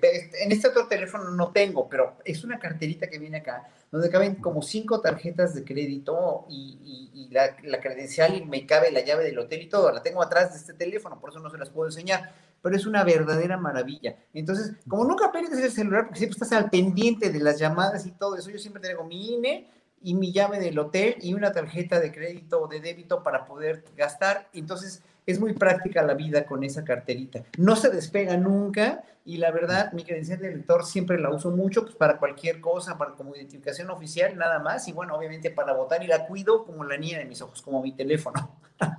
Oiga, lo, lo, que yo sí que quisiera acotar, porque además hace unos días eh, seguía las indicaciones de, del Waze, de, del teléfono para llegar a una zona y me di una vuelta prohibida y me detuvo un, una patrulla. Eh, y yo pensé inmediatamente que mi licencia es horrible porque pues la tengo desde que, miren, tenía otra cara. Uy, uy, uy. Este, pero además está toda, está toda rota. Nunca está, se despega del medio. Entonces dije, el policía me va a pedir la licencia y va a valer gorro todo. Y, y, tuve a bien decirle el argumento más absurdo, decirle, oficial, disculpe, este, venía siguiendo el güey, pero además, mire, aquí está mi perrito Perucho. Y le abrí la ventana a Perucho y Perucho saludó al policía y me dejaron ir. ¿De veras? Sin, sin, este, gracias a, a Perú. La verdad es que no era mi intención este, faltar a la ley y el policía fue comprensivo y, y, y además le encantó Perucho. Eso, eso, muy bien. Tu credencial es de estas, indefinidas, de, de, que ya, ¿verdad? Yo también tengo la mía aquí y también el problema es que luego no las reciben en todos lados, como bien eh, estamos comentando. Ana Francis, esta, esta introducción eh, tarjetaria se debe a que quiero preguntar también, en estos momentos en los que se, en este día, se está realizando pues una discusión muy fuerte en la Cámara de Diputados respecto al Instituto Nacional Electoral. Allí está presente Lorenzo Córdoba, el consejero presidente del INE, y bueno, pues hay reclamos respecto a despilfarros, los sueldos y la ineficacia en ciertos casos del INE. Y del otro lado, los que defienden a este Instituto Electoral y a su presidente Córdoba y dicen que esperan que él llegue a ser eh, la autoridad para el 2024. ¿Qué piensas del actual funcionamiento del INE? ¿Cosas buenas, cosas malas, Ana Francis? Bueno, pues sin duda que cosas buenas y cosas malas. Es decir, también es cierto que es el mismo INE que en el 2018 garantizó una elección eh, más o menos limpia. Eh, también es cierto que garantizó una elección más o menos inevitable, pues, ¿no? Y ese fue como el éxito del 2018. Ahora, lo que pasa es que las cosas han cambiado y la lógica ha cambiado. Entonces, en esta lógica, la verdad es que esos sueldos pues, son indefendibles y no son sostenibles por ningún lado, pues, ¿no? Ni por ética, ni por cuestiones económicas, ni por ningún lado. Ese es un problema y es un problema que no hay que tomárselo a la ligera. Em, hay una especie de rompimiento de, la nobleza, pues, ¿no? de, la, esta nobleza política. En esta nobleza política, pues había unas personas más indecentes y otras un poco más decentes, es decir, las indecentes, aquellas que se agarraban con la cuchara grande y riájales, se sirvieron de todo y ya no van a tener problemas económicos, pero ni sus tataranietos, ¿no? Ya les garantizaron yate a todas las generaciones siguientes. Y había funcionarios más o menos decentes que no necesariamente se robaron nada, pero sin duda que disfrutaron de un montón de canonjías y de una vida de élite. Entonces, esta banda sigue manteniendo esa vida de élite. Y eso es lo que ya es insostenible en, en, en, el estado de las cosas del mundo, ni siquiera de México, pues, ¿no? Ese es el cuestionamiento constante, pues, ¿no? ¿Cómo se puede sostener una nobleza política, económica, este, empresarial, etcétera, etcétera, cuando tantísima gente está en tan malas condiciones. Eso no es decente por ningún lado. Ahora sí que es, es, como la tendencia al quién se ha robado mi queso, pues esos güeyes traen todo el queso, ¿no?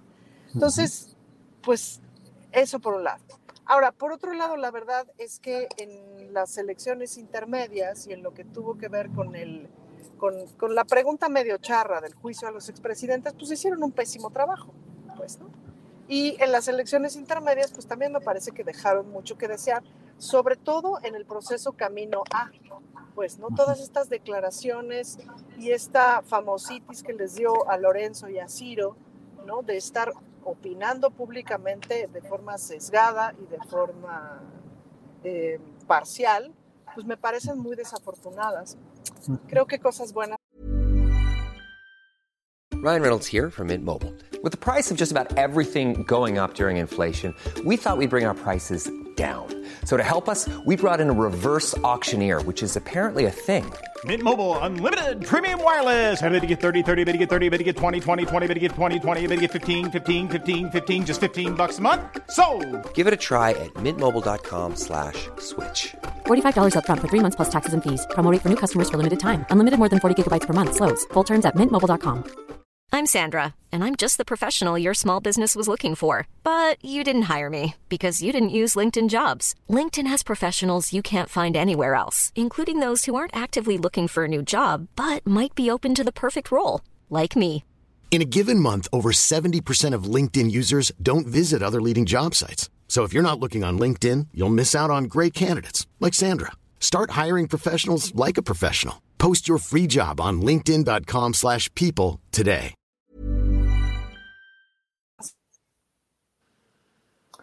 Eh, la transmisión se corta un poco, precisamente, bueno, porque se va en movimiento, pero bueno, ya sabe usted que aquí en la mesa del más allá solemos invocar a los espíritus tecnológicos para que nos ayuden a resolver estos temas. Así es que, Ana Francis no nos escucha seguramente.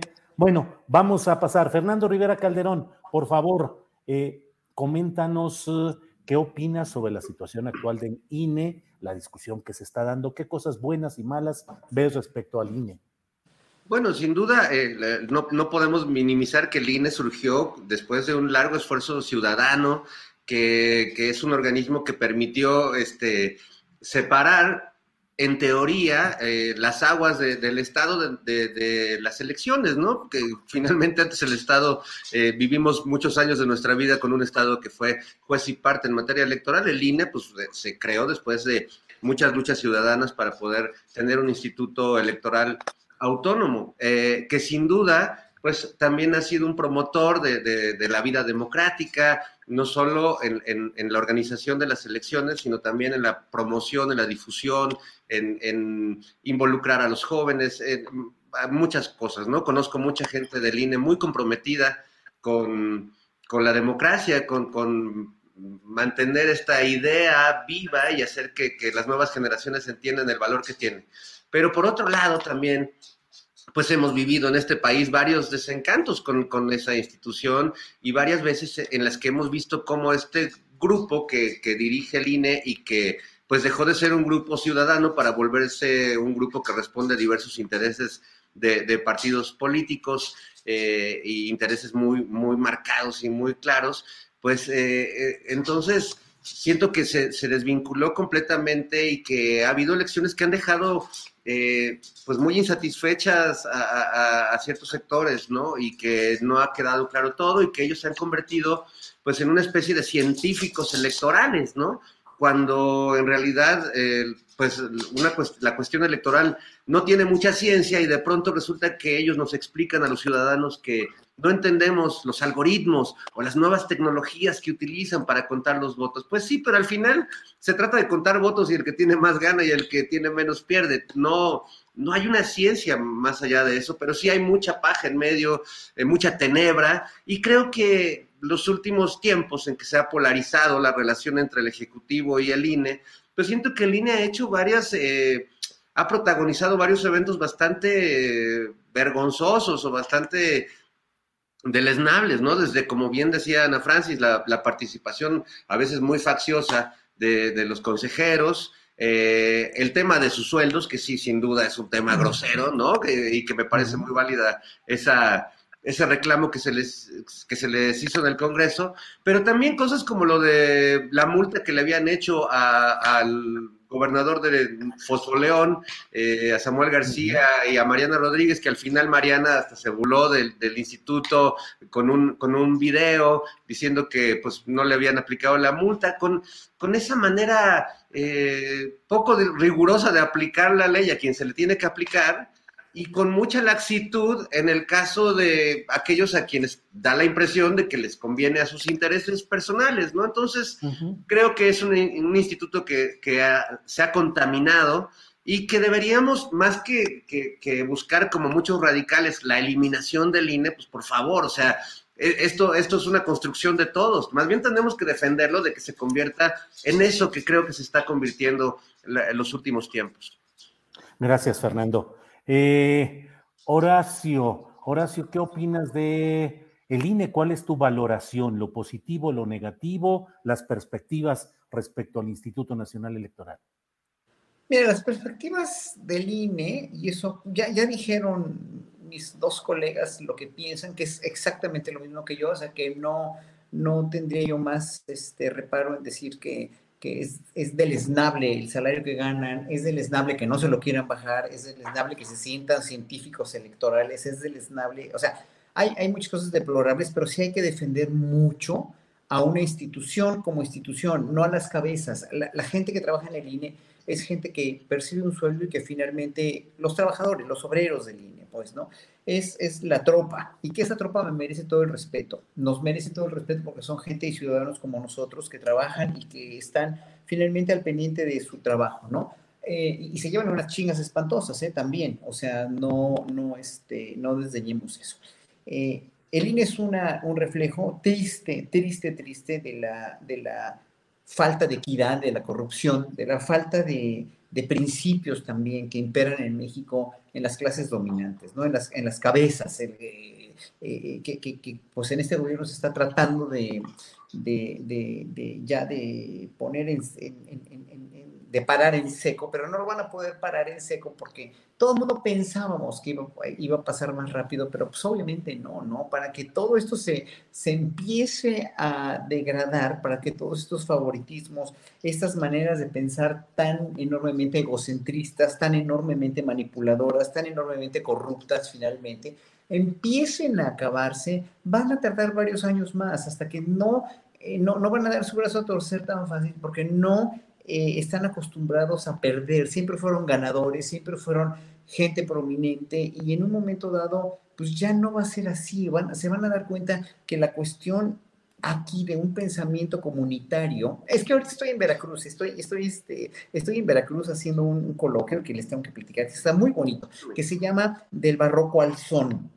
Y estas son las influencias de la música barroca en el son jarocho y más bien de, todo lo que, lo que aquí se gestó como movimiento musical que la iglesia no dejó que floreciera, que fue a dar a Europa y que se, se, se secretamente además y con mucha falta de información ahí en Europa, se adaptaron como formas musicales preponderantes como la chacona, la zarabanda y las folías, pero casi seguro que todo eso viene de la Nueva España, de música mestiza, música indígena y música negra, ¿no? Entonces estamos viendo las similitudes que hay, todo es muy padre, y, nos damos cuenta que la cultura comunitaria, precisamente que la, la, la manera de comunicarse comunitariamente entre iguales, aquí entre iguales, entre músicos clásicos y músicos soneros, jarochos o músicos jaraneros o lo que sea, es lo más, lo más padre del mundo, porque hay una confluencia humana a partir de, de, dos lenguajes muy diferentes, pero que no tienen ningún reparo en convivir, porque son de, uno, de un origen común, ¿no? Entonces, en el INE, y voy a, voy a volver a lo del INE, en el INE,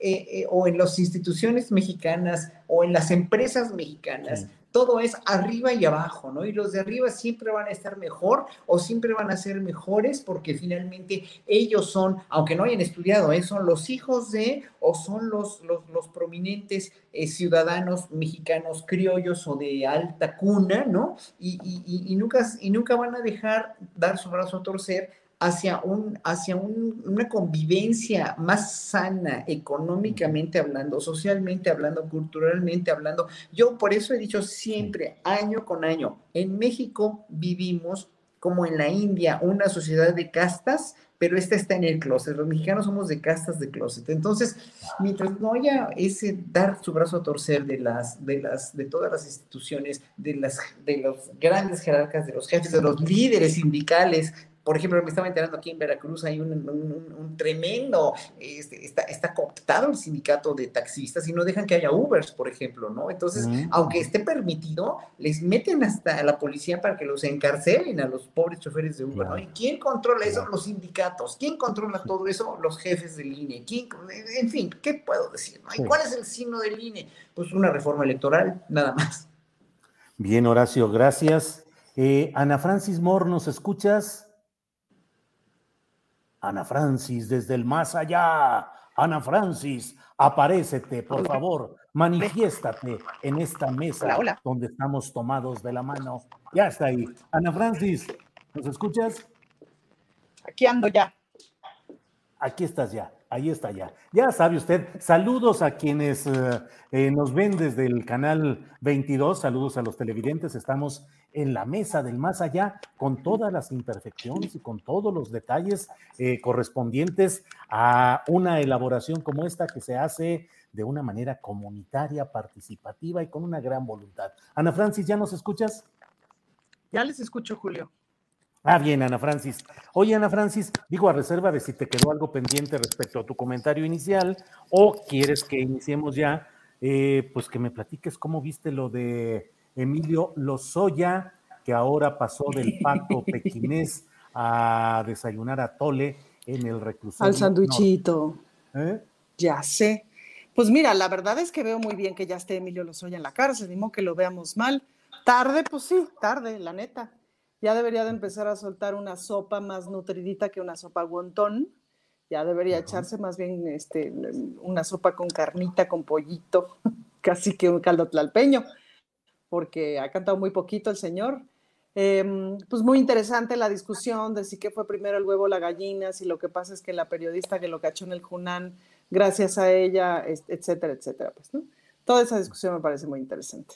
Mira, eh, sí, como sea, me parece. preguntarnos, preguntarnos si esto frena el acceso o una vía de eventual enjuiciamiento hacia, hacia Peña Nieto, porque si ahora ya eh, el hombre que optaba por el criterio de oportunidad, Lozoya, dice que eh, no tiene mayores cosas y si la FGR cancela ese criterio de oportunidad, ¿qué va a pasar también en la vía que se había esperado rumbo a Peña Nieto, no solo a Videgaray.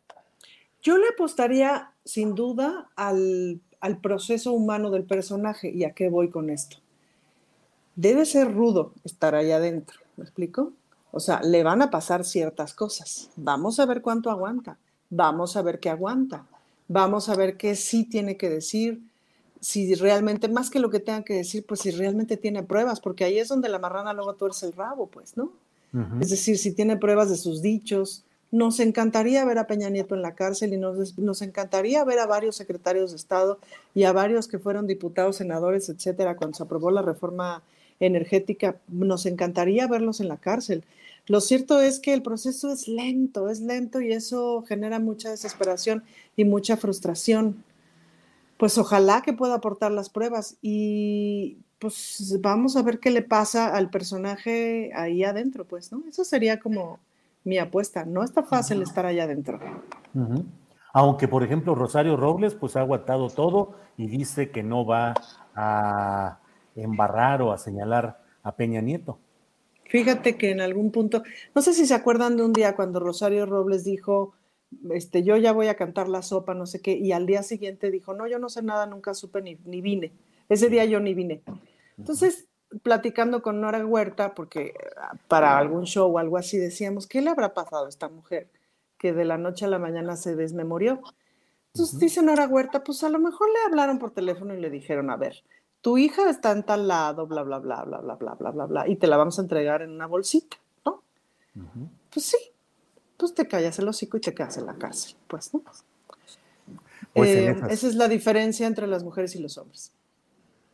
Vamos Esa a ver qué le pasa a ese señor. en- vamos a ver qué le pasa a ese señor en la cárcel. Ah, Bueno, muy bien. Ana Francis, Fernando Rivera Calderón, eh, ¿qué impresión y qué reflexiones te ha llevado el caso Lozoya?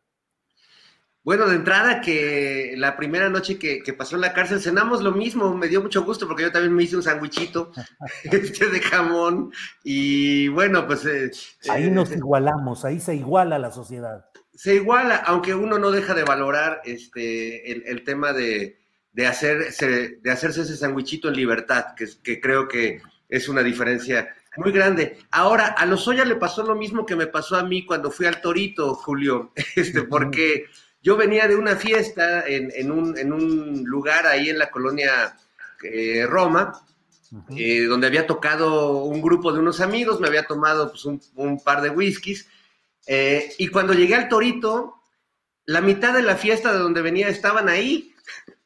Entonces, yo creo que Lozoya de algún modo, dentro de las dificultades que ha tenido para, eh, como cualquier persona que entra a la, al- a la cárcel, que es, es terrible, incluso aunque vayas un día como en el Torito, eh, creo que por lo menos se va a encontrar con muchas, muchos viejos amigos, algunos ya traicionados por él mismo, pero bueno, por lo menos va a tener con quién hacer plática, ¿no? Que ya, ya es ganancia. Y bueno, eh, yo, yo quisiera cerrar también, porque ahora que, que hablabas de, de soltar la sopa y, de- y del pato, que, que el pato más caro de la historia que le costó a Lozoya pues ser llevado a la cárcel, pensaba en esta película maravillosa de los hermanos Marx que se llama justamente Dog Soup o Sopa de Pato, que aunque no tiene que ver con precisamente con el tema en cuestión, sí es una, una crítica interesante a, a los políticos y al poder, y bueno, siempre es un buen momento para hablar del marxismo de los hermanos Marx. Bien, Fernando, gracias. Eh, Horacio, eh, ¿qué reflexiones te lleva el caso de Lozoya? Eh, ¿Se encamina todo realmente a buscar justicia? ¿Fue una respuesta circunstancial por lo de el video en eh, el restaurante de comida oriental? ¿Qué piensas, Horacio? Mira, haya sido como haya sido, según el célebre adagio, ¿no? Eh, ya hoy por hoy, eh, con esta acción, la, Fiscalía General de la República está, vislumbra, está, está poniéndonos un, un torito a la, o más bien, qué pensar, nos está dando que pensar a los ciudadanos. Una de dos, o es una llamada de petate, ¿no? Resultado de las fotos, etcétera, del Junal, o en verdad van a empezar ahora sí a, a- a- a- se va a empezar a soltar como hilo de media todo esto para que de veras lleven a la justicia, o sea, la justicia con todas estas detestables eh, carreras políticas que, que, pues finalmente están, están ya todas indiciadas, señaladas, pero sobre todo están repudiadas por la, por la historia mexicana ya contemporánea, ¿no? O sea, eh, yo no podría vivir tranquilo sabiendo que tengo todos estos, este, estos casos, por más que me lo quiera negar psicológicamente, pero todo el odio del pueblo mexicano, del 99.9% del pueblo mexicano y todo la, toda la, la, la, mala, el, sí, el, odio realmente, el rencor que te tiene la gente por haber dejado este país como lo dejaste. Y, y bueno, pues eso es, aparte de que la historia te lo va a reclamar, ¿no? Ya finalmente no podrías dormir tranquilo. Yo al menos no podría dormir tranquilo, a menos que tenga un lavado de cerebro tan enorme como lo debe tener Peña Nieto, si es que lo tiene, ¿no? Cerebro, para, para verdaderamente poder andar en las calles tan tranquilo y creer mi propia mentira de una manera tan terrible, ¿no? Entonces, aquí la, la, fiscalía, una de dos, o nos dio tole con el dedo, más bien una llamada de petate buena, que finalmente, bueno, ya está el señor, ya estamos más satisfechos que están trabajando, ¿no? O, va a ser un caso aislado, el cual nos va a dejar más aún con el sabor de boca que la fiscalía está demasiado lenta, que no confiamos en un fiscal como, como Gers Manero y que aparte de todo, pues va a ser un enorme error de la presidencia haber nombrado a, a Manero y, y, obviamente pues si el presidente sigue confiando en él, yo en ese sentido no estoy de acuerdo con el presidente porque no puedes confiar en alguien que tarda tanto en dejar eh, eh, claras las cosas, ¿no? Por muy este, acucioso y minucioso que sea investigando, pues ya se, han ha demostrado también que tiene ahí gente dentro de la, de la fiscalía que este, pues estaba, del, estaba coludida o estaba trabajando al lado de García Luna, ¿no? Y entonces, bueno, o sea, no sé, ya para ser sintético, no creo que, o sea, ojalá, espero que todo esto sea una, una sea, un, sea, un, vislumbrar hacia un nuevo horizonte de que ya la, fiscalía esté trabajando, estoy empezando a trabajar y empezar a hacer justicia real como estamos sedientos todos los mexicanos, y no de venganza, no de que los cuelguen de la, esta bandera del zócalo, no es eso, pero que ya se haga justicia, pues, ¿no? digo, el repudio popular ya está, pero es necesaria una certeza jurídica que tenga esta gente de veras donde merece estar, ¿no? Nada más. Sí, muy bien, Horacio, gracias. Ana Francis Moore, no resisto la tentación de recurrir a usted como actriz y como eh, parte de creaciones eh, teatrales para decirte, en el caso de los Oya, ¿qué estamos viendo? Eh, ¿Una tragicomedia, una farsa, un sainete, por un lado, y por otro, si tuvieras que hacer rápidamente, así a la veloz, una, eh, un título para una obra relacionada con los Oya, ¿cuál sería? ¿Qué personajes destacarías? ¿Y cuál sería la historia? Sería una tragedia del niño rico que llega a acrecentar la fortuna y de pronto, en fin, ¿qué opinas, Ana Francis? Pues yo creo que el título sería Sopa Aguada, ¿no? Porque está muy aguado este caso. Sopa Aguada. Claro, porque sabes que además es que estamos educados en la cultura. rechazando la sopa como Mafalda. Exacto. Ah. Estamos en la cultura de la, en la cultura de la cinematografía hollywoodense, en donde automáticamente y en dos horas se soluciona el mundo, pues, ¿no? Entonces, eso es importante que lo tomemos en cuenta. O sea, en nuestra narrativa ya se fue. Ya se fue, ya se fue, pero ahorita regresa. Es, es son, son parte interior que hay unos ladrón y que el ladrón regresa el dinero. Sí, decía yo que en nuestra narrativa nos encantaría ver a una cierta policía que agarra al ladrón con el botín y ese botín se regresa a los programas sociales y entonces, o sea, la historia que tendríamos que ver sería, y entonces aquí enfrente de mi casa, que es la casa de todos ustedes, abren una clínica increíble a la cual yo tengo acceso, ¿no? Eso sería una bonita narrativa. Este, porque ahí es donde está nuestro dinero, pues, ¿no? Se llevaron ese dinero, no otro. No se llevaron un dinero que sobraba, no sobraba. Este, entonces, bueno, ¿qué estamos viendo? Pues una mala telenovela, pues, ¿no? Una mala telenovela de cuántos capítulos te gusta, sí hay este, anécdotas del mundo de las telenovelas que si se echan 5 por 4, 20 por 6 meses, que se echan 120 capítulos, ¿no? Y el final es que la muchacha se casa con el imbécil que lleva 119 capítulos haciéndola sufrir, O sea, no es un final feliz. Entonces, eh, eso estamos viendo, me parece, una mala telenovela, digna de Televisa. Con esta cosa que tenía Televisa, que creo que todavía conserva, de que él va y filma al aeropuerto de la Ciudad de México y logra que el aeropuerto de la Ciudad de México se vea de mentiritas. Sí. Lo logran, es un talento. Gracias, Ana Francis. Eh, Fernando Rivera Calderón, me ha llamado mucho la atención el activismo del embajador de Estados Unidos en México, Ken Salazar, quien en un día de esta semana estuvo en Palacio Nacional, estuvo reunido con el secretario de Hacienda, cruzó la calle y estuvo con el eh, presidente de la Suprema Corte de Justicia, y ese día comenzó un vaivén informativo diciendo que se posponía hasta abril del año que entra la votación de la reforma eléctrica. El propio embajador Ken Salazar dijo que había expresado las serias preocupaciones de Estados Unidos respecto a la reforma energética, es decir, lo petrolero y lo eléctrico, y que era un asunto crítico. Eh, luego, dentro de Morena, han especificado los eh, dirigentes de la bancada de, en la Cámara de Diputados que no, que se va a votar a más tardar este 15 de diciembre.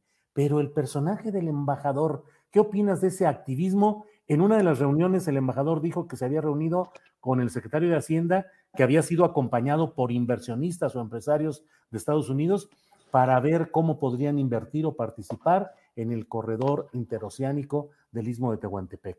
Pero, ¿qué te invoca o qué te sugiere este activismo del embajador de Estados Unidos, Fernando? Bueno, me parece que, marca un interés eh, y un cambio en la política eh, binacional con Estados Unidos.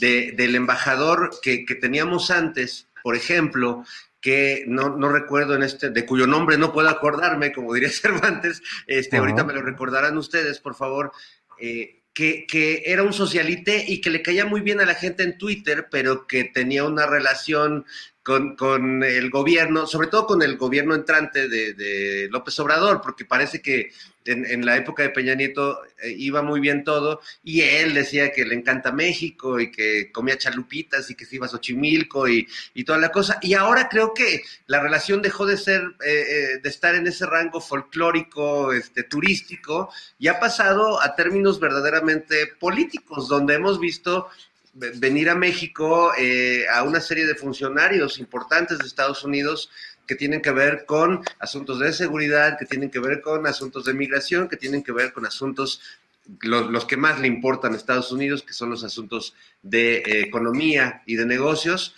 Eh, y no estoy seguro que este aparente retraso, este supuesto, esta supuesta espera de la aprobación de la reforma tenga necesariamente que ver con eso o solo tenga que ver con eso.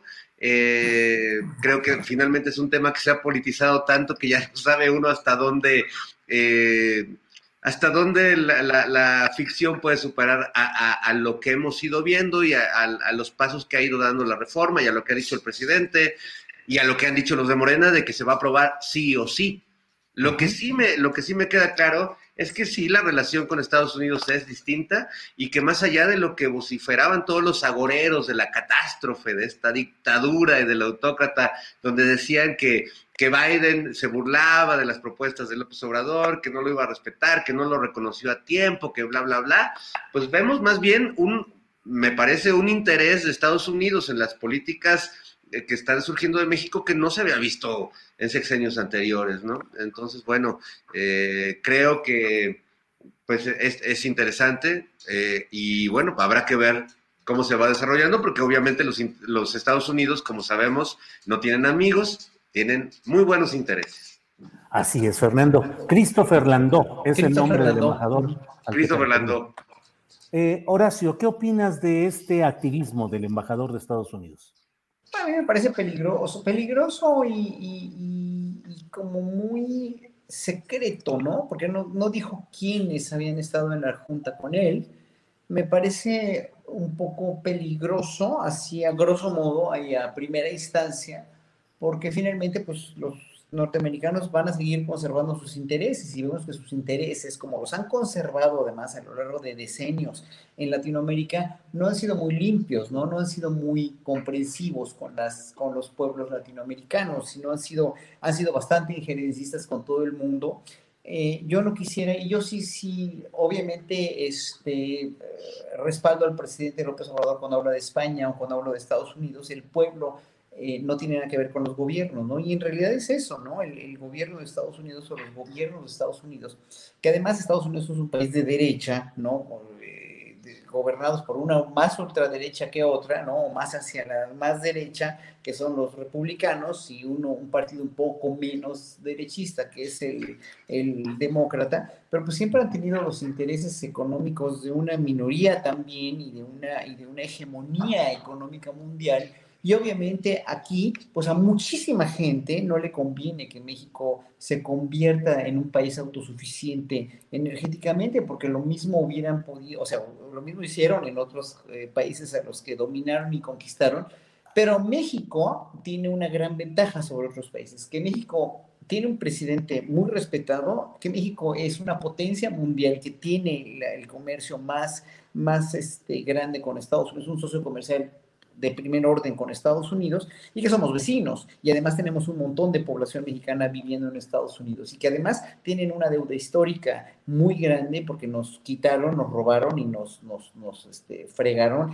la mitad del país. Entonces, obviamente ahí México y Estados Unidos son, además tenemos un tratado de libre comercio, o sea, todos esos antecedentes nos ponen como que en, en, en, en, consideración de que pues, no puede ser un como Afganistán o un como Vietnam o, ¿no? o algo así o sea, somos socios, nos respetan mucho, ya no somos el patio trasero, como bien lo dijo en otras palabras Fernando, pero obviamente pues está viendo, a ver, está como que tentándole el agua a los camotes, a ver cómo está, a ver cómo, qué pasa, ¿no? Y obviamente pues la gente que es inteligente, los republicanos que están ahí echándole este todas las cacayacas y todas las, las las falsedades a la reforma energética, pues se tienen que dar cuenta que todo el mundo va a ganar con esto, ¿no? Y que finalmente la, la, no es una nacionalización, no es una expropiación, y que todos los fantasmas que se hace la derecha y sobre todo los empresarios que creen que les van a quitar todo, pues no les van a quitar todo, porque finalmente tú, lo, tú mismo lo viste, viste ayer con este Arturo eh, Huerta, ¿no? Se llama, ¿no? Eh, eh, lo, lo, dijo bien, o sea, pese a que él también es muy crítico del gobierno de López Obrador y yo lo admiro y lo respeto mucho al doctor, ¿no? Eh, eh, le va a quedar 50 y tantos por ciento al gobierno y cuarenta y tantos por ciento y muy proporcionadamente a ellos, a la iniciativa privada. Entonces, ¿cuál es el problema? ¿Por qué no quieren soltar el cuerpo de veras esta gente? No lo quieren soltar y siguen inventando y siguen maldiciendo y siguen este, denostando y siguen investigando y siguen eh, inventando noticias falsas. Es lo que, lo que a mí más me desespera, ¿no? Que, que, que mientras no haya un público en la opinión pública, un público mayor que ve programas como este, que ve, que ve, que ve este, eh, otros medios alternativos como Rompeviento, como Vicente, como quien quieres que sea, ¿no? Hay muchos que, que, dan información certera y que no están engañando a la gente. Bien, Horacio, gracias. Ana Francis, em, ¿hacia dónde piensas que va a llevar la actual discusión?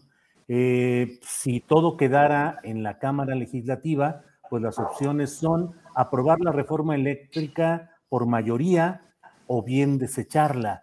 Y hay pues una expectativa de, sobre todo de gente pues apoyando la cuarta transformación, que piensa que es momento también de organizarse, de moverse, de presionar y de mostrar músculo social en apoyo a esta reforma eléctrica.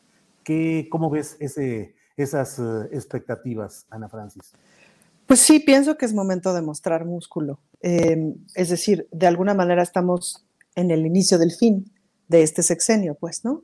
Entonces sí me parecería como un momento muy propicio para mostrar músculo y para apoyar, es una otra visión de país, pues, o sea, lo que se está discutiendo aquí otra vez, pues es que son dos visiones bien distintas de país.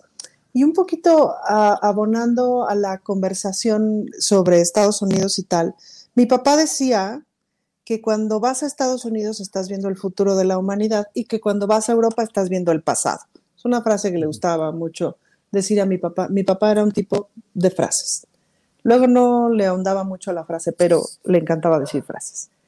Y entonces eh, yo pensaría que más bien es al revés, es decir, Estados Unidos de alguna manera representa el pasado de la humanidad, es decir, ese sistema que genera tal grado de desigualdad, que genera tal grado de descontento, tal grado de explotación mundial, etcétera, debe de morir. Desde mi perspectiva está muriendo, o bueno, esa es mi apuesta, sin duda. Y en Europa lo que estamos viendo es un futuro aterrador con la derechización de los movimientos y etcétera. Lo que está pasando en Italia, en Europa del Este, en España, este, con las leyes LGBTI, etcétera. Me parece que hay que ponerle muchísima atención a esta derechización. Em, pero pues sin duda que lo que se está planteando es una otra lógica de mundo, en donde volvamos a un estado un poquito más grande del que teníamos, un estado más eficiente, ¿no? Es decir, ya no es posible que ante esta conversación de lo que pasa es que el Estado no es eficiente y entonces que lo maneje la iniciativa privada, es así de, pues entonces hagamos que el Estado sea eficiente. Ahora, el problema es que para hacer que el Estado sea eficiente necesita haber una sociedad civil eficiente. ¿Y a qué me refiero con esto? Una sociedad civil pues removilizada, este, bien organizada, que esté jode y jode y jode y jode. Entonces, pues sí me parece que es momento justamente como de mostrar ese músculo, eh, porque necesitamos empujar, sobre todo al PRI, pienso, que no tendría por qué votar en contra de esta reforma. Bien, gracias Ana Francis. Eh, Fernando Rivera Calderón, mmm, todos los principales partidos políticos están en un rejuego terrible y en una serie de contradicciones y de turbulencias. Eh, Morena ha sido señalado por el propio Paco Ignacio Taibo II en el sentido de que si Mario Delgado no sabe escuchar lo que de Morena se dice en el país, pues que renuncie. El presidente del PAN, Marco Cortés, anuncia que en 2024, 2022 van a perder las cinco de seis elecciones en curso.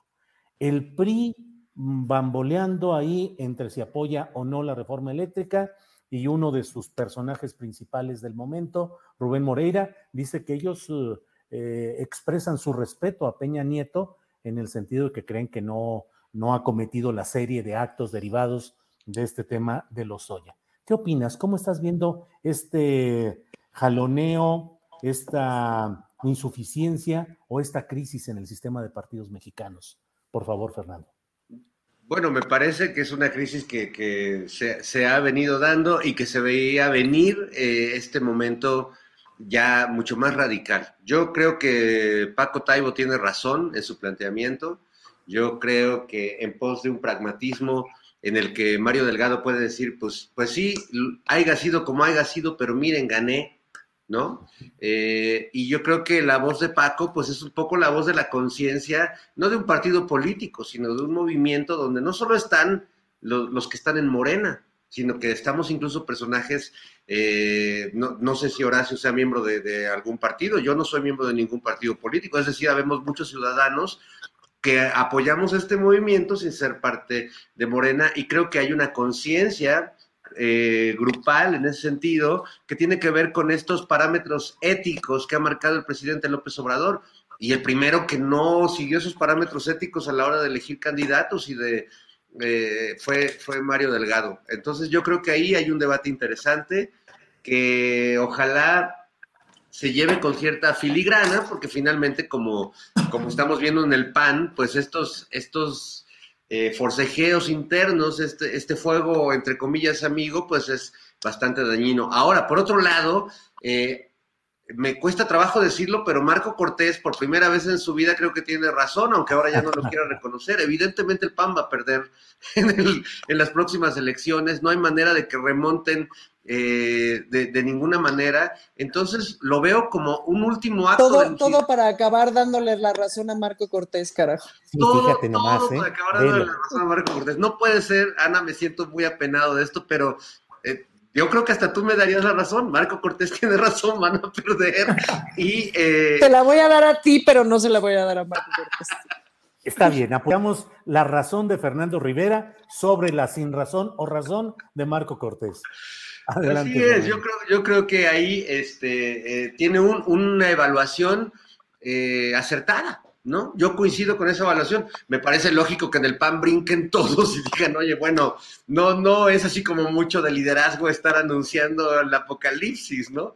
Eh, pero bueno, ¿qué podemos decir del PAN? Que, o sea, incluso las voces que salen a criticar a Marco, este, Damián, eh, o sea, no, no hay ni a cuál ir, ¿no? Este, entonces creo que sí están, están en un problema grave y la verdad es que yo, pues de mientras lo que propongo es disfrutar un poco cómo se hacen pedazos entre ellos eh, y a ver a dónde llega. Pero lo que sí me parece es que pues esa dirigencia de, Marquitito Cortés pues ya es, es insostenible y que bueno, pues este, qué bueno que sean públicos estos, estos forcejeos. El PRI, pues ya, mira, más allá de, que cierren filas con Peña este, veo muy difícil que el PRI logre, logre quitarse todo esto que se ganaron con creces durante tanto tiempo y que tenemos ahora a exponentes tan claros de pues de, la tranza que hicieron y de lo, que convirtieron este país, donde las leyes y todo giraba alrededor de cómo sacaban más lana, cómo la desviaban y cómo se hacían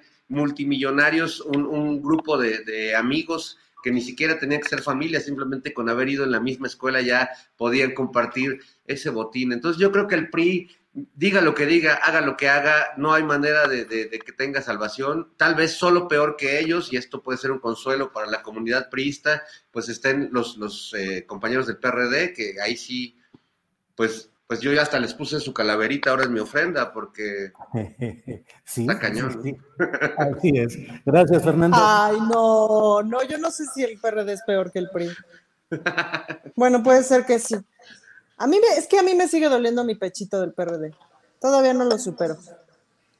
Pero eh, mejor el PRI que el PRD o mejor el PRD que el PRI. No, pues mira, mejor hablemos de Movimiento Ciudadano. No, tampoco. Te voy a decir porque eh, de Movimiento Ciudadano yo respeto mucho a Patricia Mercado. Yo también, yo también la respeto. Sí, pero, tenemos a Fosfogover y tenemos al, otro, de, Jalisco, que hay Diosito, ¿no? Ahora, si, si, se, fijan bien, si juntamos las siglas del PRD y del PRI, lo que dice es perdí. Perdí. Ahí se nos... eres, pollito? Horacio, ¿querías decir algo sobre esto? No, no, bueno, eh, sobre, sobre Morena, ¿no? Sobre la, la, aparente escisión o la aparente, sí, este, este, este posible cisma que puede haber en Morena. Yo creo que ahí tiene que ser Morena muy consciente de que están tratando tres tipos de conductas y de pensamientos. El primero es el de Morena como, como partido político que no queremos que se vuelva, pero que tiene en Mario Delgado, en gente como Monreal y como Mario Delgado, tienen, tienen políticos que trabajan como políticos, que piensan como políticos, que hacen como políticos, ¿no? Por una parte. Luego tienes, oí la entrevista muy interesante que te dio Berta Luján, ¿no? Eh, eh, Berta Luján, que me, encanta cómo habla como, como oso montañés de Chihuahua, muy pausada y muy institucional. Berta, yo la quiero mucho, ¿eh? yo la, la, la respeto mucho es una gente de primera, institucional a más no poder. Tienes esa otra cara, no la de político, sino la de institución. Berta Luján es una agente institucional que se basa en los estatutos, que se basa en lo correcto, que se basa en seguir un procedimiento con, una base muy ética y muy, este, y muy limpia, como ella es. Berta Luján, ¿no? Eh, eh, desgraciadamente no es compatible con las jugadas políticas que son explicables o no, son excusables, ¿no? Finalmente, tienen que proteger la política a partir de la visión política, que yo no soy político y nosotros no somos políticos, pero que tienen una, un, un procedure, ¿cómo se llama? Un, proceder, un procedimiento, una, una, una sintaxis, diría yo, eh, eh, eh, determinada, que finalmente los pone o los hace, como el mismo presidente, pues es un político de altos vuelos y colmilludo, que no da paso sin guarache. Hay políticos que sí dan paso sin guarache y que a veces son impulsivos y que a veces son compulsivos. Y bueno, y tienes la otra parte de lo que se está jugando Morena, que es la parte de movimiento, la parte social, la parte de las bases, la parte del fisgón, las, o sea, la parte que está haciendo el fisgón, que está haciendo Taigo, que está haciendo este, Citlalio, etcétera, etcétera. Son todos los activistas sociales que somos nosotros también, que estamos más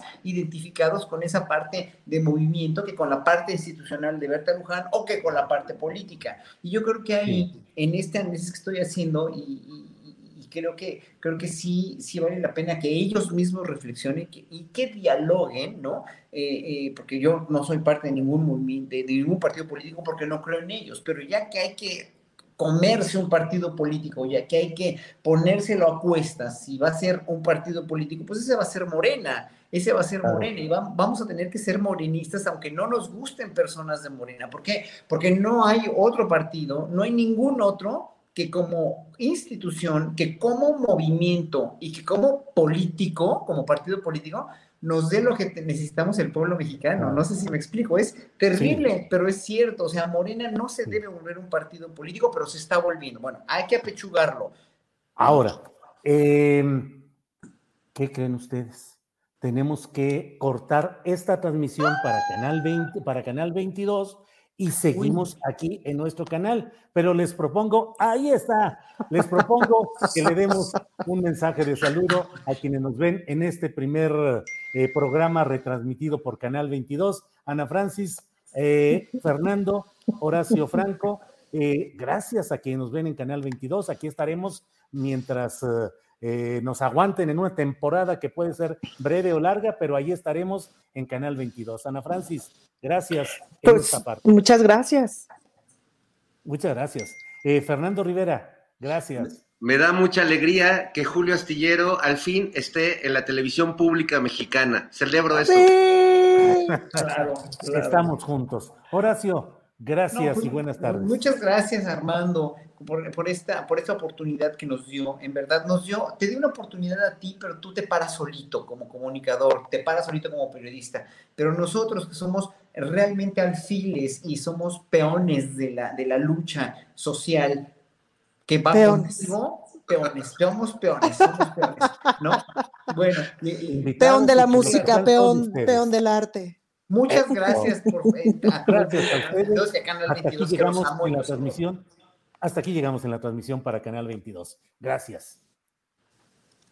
Y bueno, chirrin chin chin, aquí seguimos, se abre la otra parte, es el más allá del más allá. Chirrin chin chin. Hace, años que no escuchaba el chirrin chin chin. Es que después de la llave de, Fernando Rivera con la que abre su casa, pues yo también el chirrin chin chin. Exacto. Todavía nos queda espacio para en el, post, en la parte final, nos quedan como unos ocho minutos. Eh, así es que, Ana Francis, lo que quieras aquí al final del programa, por favor. Oigan, bueno, yo ya ven que soy muy enamorada de la Ciudad de México. Yo quiero todo, ¿no? Ya ven que yo soy muy enamorada de la Ciudad de México y fui el lunes a ver este, uno de los espectáculos que están en Xochimilco sobre Día de Muertos y tal. Ahí hay un montón, parece que son como 17 espectáculos porque tiene que ver con los colectivos de, los, eh, de las trajineras y tal, y ellos en, coordinación con grupos tanto locales como algunos que vienen de otras partes de la ciudad, se organizan y hay unas producciones, hay desde un musical hasta cosas más tradicionales y tal. Pero el paseíto de que te subes en la noche, la trajinera, llegas, no sé qué, te venden lo que es tu esquite, tu tamal, tu atole, tu pan, etcétera, y este, y ves una representación teatral a lo lejos, y la bruja, y la, ajá, es muy divertido y es muy entretenido. Los canales de Xochimilco están bellísimos. Son 196 kilómetros de canales, que ese dato me tiene absolutamente enloquecida. O sea, es ir y, o sea, es ir y venir de Cuernavaca tres veces, ¿no? Eh, casi. Entonces vale muchísimo la pena que se lancen este fin de semana, porque más este fin de semana terminan y ya es hasta el año que entra el asunto de las representaciones teatrales alrededor del Día de Muertos. Y les iré dando su tip turístico, un tip turístico. Hay una cosa que se llama turismo colibrí. Tú te organizas con tus vecinos, juntas 30 personas y la Secretaría de Turismo te pone un camión para que vayas, por ejemplo, a Xochimilco. Mm, bueno, pues estamos ahí con ese postrecito. Se les deja la inquietud. Se les deja la inquietud. Le venimos dejando la inquietud aquí. Se le viene manejando. Fernando Rivera, la parte final, lo que desees, por favor.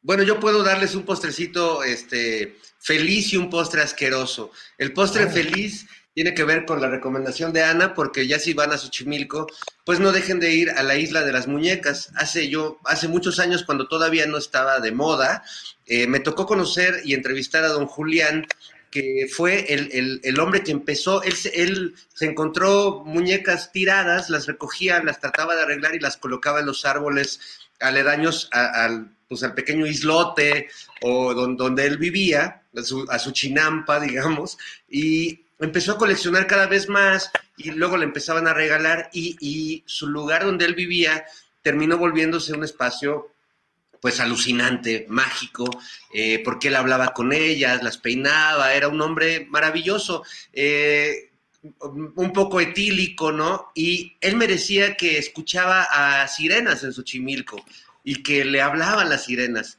Y parece que él murió ahogado a- ahí porque, eh, según me contaba uno de sus sobrinos, pues le contaba que la sirena le estaba llamando muy recurrentemente, ¿no? Y, y él fue, digamos, devorado por esos canales ancestrales y es un lugar verdaderamente maravilloso. Ahora hasta uno ya lo han hecho ahí las, los familiares, los descendientes de don Julián, ya venden cervezas y ya, ya lo volvieron este, un baby o, ¿verdad? Pero este es un lugar fascinante, eh, tarda uno un poco en llegar, pero vale la pena.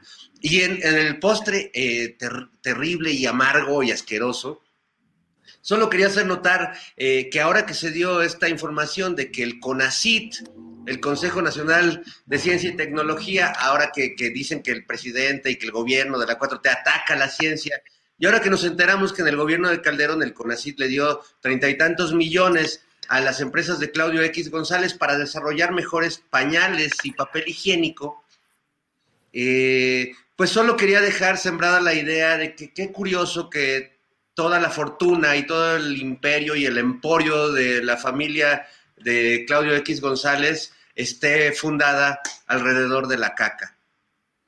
Vaya, vaya. Bueno, pues de todo hay. Eres un filósofo. Lo sé. Filósofo. Sí, sí, sí, sí. Esa es la verdad, digo, Profeta que- filósofo. profeta filósofo. Profeta Poll- Pollías. El profeta Pollías. Horacio Franco, para cerrar esta mesa del más allá, más allá, ¿qué nos dices, por favor, Horacio? El filósofo de Güeymes, de. Pero bueno, mira, para cerrar, estoy, estoy feliz aquí en Veracruz por este encuentro que les dije, donde, donde finalmente demostramos cómo, cómo, pues sí, ese perdón, que no es un perdón del, gobierno español, ¿eh? no es un perdón, es una, lo que se tiene que reflexionar, o se tiene que hacer es una reflexión histórica de todo lo que nos quitaron. A los, a los, a los mexicanos a los habitantes de este país antes de la conquista, les quitaron su idioma, les quitaron su- su- sus nombres, ¿no? No se llamaban como nos llamamos ahora, pero bueno, se- les quitaron sus nombres, los cambiaron, les impusieron una religión, etcétera. Todo, es- todo esto fuimos nosotros un resultado, ¿no? O sea, España ni existía, ya sabemos que España ni existía, que eran muchos reinos diferentes, etcétera, etcétera. O sea, no es un, yo creo que lo que se tiene que pedir no es un perdón, porque viendo todo lo que, lo que nos quitaron también ya como pueblo conquistado y lo que prohibió la iglesia y lo que prohibió el virreinato, y, y, y claro, lo bueno que trajeron, dijéramos, que fue, pues finalmente mm, podríamos decir, bueno, ok, el idioma que tenemos, ok, sí, la cultura que tenemos, sí, ok, los nombres que tenemos, bueno, ya los tenemos, ya está, pero no dejó de haber una gran devastación, no fue un encuentro de dos mundos como románticamente lo trata de llamar la gente, no es un encuentro, fue una conquista alevosa y ventajosa donde nos dieron, pero de veras por donde más nos dolió, ¿no? Y, diezmaron a la población y dejaron hasta el día de hoy una población indígena que son ciudadanos de segunda clase. Si por eso no son capaces de hacer una reflexión histórica y decir, bueno, sí, hubiéramos podido hacer las cosas de otra manera, la cagamos en la manera en la que lo hicimos, no, no, no, no en el fondo, pero sí en la forma en la que lo hicimos, ¿no? Finalmente hubiera podido ser una, una, una declaración un poquito más sensata, haberle contestado la carta al presidente y haber dicho sí, o sea, no pedimos perdón, ¿no? Pero sí, sí reflexionamos históricamente sobre todo lo que les quitamos, todo lo que propiciamos todo lo que lo, lo, malo y lo bueno que vinimos a hacer aquí, nada más, ¿no? Y es como reflexionar también, y el reflexionar te da memoria histórica, darte memoria histórica te da también no repetir un error otra vez, ¿no? Precisamente por eso sigo insistiendo con lo mismo en lo que, lo que, este, lo que, lo que propuse en Twitter a Claudia Sheinbaum de cambiar el nombre a la, a, la, única calle que no tiene nada que ver en el centro histórico, que más bien se, quería, se debería de seguir llamando así Isabel la Católica en la colonia Alamos, porque ahí están los nombres de las calles españolas, Soria, Sevilla, etc. Digo, no Sevilla, Sevilla están a pero Soria, Cádiz, Fernando, ahí puede haber una Isabel la Católica y queda perfectamente bien. Pero en el centro histórico queda una calle que se llame Josefa este, Ortiz este, Telles Girón, o que se llame Leona Vicario, o que se llame Sor Juana Inés de la Cruz, ¿no? Simplemente por eso, por memoria histórica. Pero bueno, con esto cierro nada más. Bien, pues muchas gracias a los tres. Gracias que tuvimos la oportunidad de una mesa más del más allá y ya veremos eh, cómo continúa ese más allá. Así es que, Ana Francis Moore, gracias y buenas tardes. Muchas gracias, es un placer compartir con ustedes el más allá del más allá y todos los más allá. Así es, el más allácismo. Fernando Rivera, gracias y buenas tardes. Que siga el masayaseo este, colectivo. De, gracias, Julio. Felicidades eh, a, todos y a tu esfuerzo de, de crear espacios independientes. La verdad es que yo lo valoro mucho porque eh, creo que estos medios que, no somos nuevos porque ninguno de nosotros acaba de empezar, pero estamos explorando plataformas y hacer este, este mashup entre lo, las redes, lo, lo, que vemos en internet, en la computadora y lo que vemos en la televisión, me parece sensacional. Así que gracias, Ana, Horacio y Julio. Los quiero y nos vemos la próxima semana. Sí, señor, muchas gracias. Oye, Fernando, Fernando, ¿no crees que con el asunto del masayaseo, Fernando, como que quiere un reggaetón? Ahí viene el masayaseo. Sí. Te dejo la inquietud. Un poco de perreo, así como, como perreo. de contar. El perreo del más allá.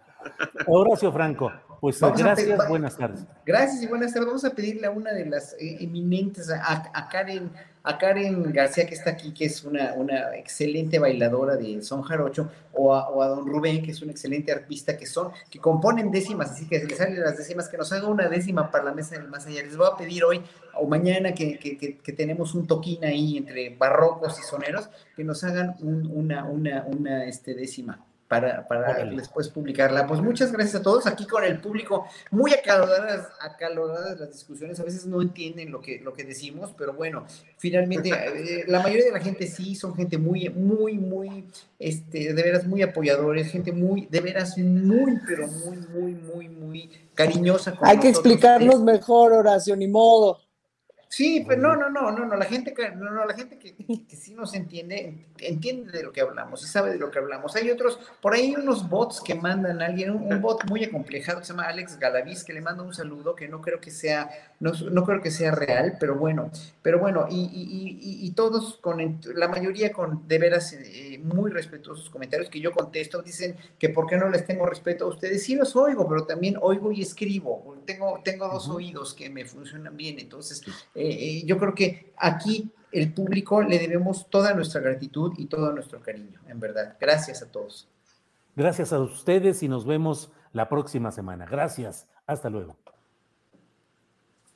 Bien, pues ha sido la mesa del más allá. Como hemos dicho, le invitamos a que vea la retransmisión este mismo día, este viernes, a las 7 de la noche por Canal 22. El mismo programa, bueno, hasta el momento en el que despedimos, el mismo programa se retransmite en Canal 22 y nosotros aquí nos quedamos, como ya lo vio, unos eh, minutitos ya eh, solo en el canal de Internet. Pero entonces lo invitamos 7 de la noche, los viernes va a estar la mesa del más allá en el canal 22. Bueno, Adriana Buentello, la mesa del más, e, el, las noticias del más allá te invocan. Adriana, buenas tardes. Buenas tardes, Julio. Pues ya para cerrar, es que hay mucha información, Julio, porque además sigue la comparecencia de Lorenzo Córdoba, del presidente del Instituto Nacional Electoral en estos momentos. Pues ya sabes que estos eventos, Julio, suelen ser bastante largos, pero pues también eh, pues hay algunos eventos que son, eh, digamos, eh, pues más escandalosos o que llaman más la atención en el caso de las participaciones de algunos de los, de los legisladores. Y en este caso, Julio, destaca, por supuesto, porque además fue de los primeros, eh, Gerardo Fernández eh, Noroña, quien, fíjate, Julio, que pues tuvo una participación pues muy controversial, porque además de pedir la renuncia de Lorenzo Córdoba y pedir su juicio político, le recordó muchas cosas o recordó muchos asuntos por los que han tenido em, tanto eh, el partido Morena, como en este caso que representa Gerardo Fernández Noroña, el Partido del Trabajo, pues enfrentamientos de grupos políticos con el Instituto Nacional Electoral. Y en esta comparecencia, por un lado, el presidente del, eh, del, Instituto Nacional Electoral, Julio, dijo que el presupuesto eh, solicitado por el instituto, excluyendo las prerrogativas de eh, los partidos políticos, para este 2022 solo es del 0.27 del presupuesto de la Federación, Julio. Pero en la participación de Gerardo Fernández eh, Noroña, recordó incluso, eh, pues, eh, cuando habló de forma discriminatoria, después de reunirse con em, un grupo de indígenas, no sé si te acuerdas, creo que fue en 2015 que se filtró una, una grabación. Gerardo Fernández Noroña, el diputado, le recordó esta, em, este señalamiento y dijo que pues es una de las razones por las que tendría que eh, renunciar. También recordó y culpó al instituto, particularmente al grupo que encabeza eh, Lorenzo Córdoba con Ciro Murayama, por las candidaturas que se le retiraron a Morena en el caso de eh, Guerrero y de Michoacán. Si te parece, Julio, porque pues hay datos y, sobre todo actuaciones interesantes. Por un lado, el, el presidente del Instituto Nacional Electoral en algunos momentos pues hasta le causó risa algunas de las, eh, de las manifestaciones de Noriña. Si te parece, vamos, vamos a ver este video. Adelante. Yo le reclamo su actitud facciosa en contra de esta revolución sin violencia que es la cuarta transformación. Le reclamo su pugnacidad contra el compañero presidente de la República que oficialmente se le reconocieron el 53% de los votos, pero obtuvo muchos más. Le reclamo que se crean poder legislativo y quieran imponernos reglas a los legisladores y legisladoras cuando buscamos la reelección. Le reclamo que se erijan en máximo tribunal inquisitorio violentando los derechos de compañeros y compañeras. Solo les faltaba cantar un violador no será gobernador, pero un violador de derechos humanos y garantías constitucionales es presidente del órgano electoral. Son muy puntillosos con 17 mil pesos, muy puntillosos y escrupulosos de la ley, pero los angelitos cobran 300 mil pesos mensuales tan tranquilamente cobrando tres veces lo que el compañero presidente de la República y violando flagrantemente la Constitución. Quitó la candidatura infamemente a Félix Salgado Macedonio y a Raúl Morón en Guerrero Michoacán y les ganamos, les ganamos, los volvimos a arrasar con el respaldo popular. De nada sirve que el INE esté facciosamente a su servicio, de nada les ayuda porque tenemos el respaldo del pueblo de México. No pueden con los votos, no pueden con la insurgencia ciudadana.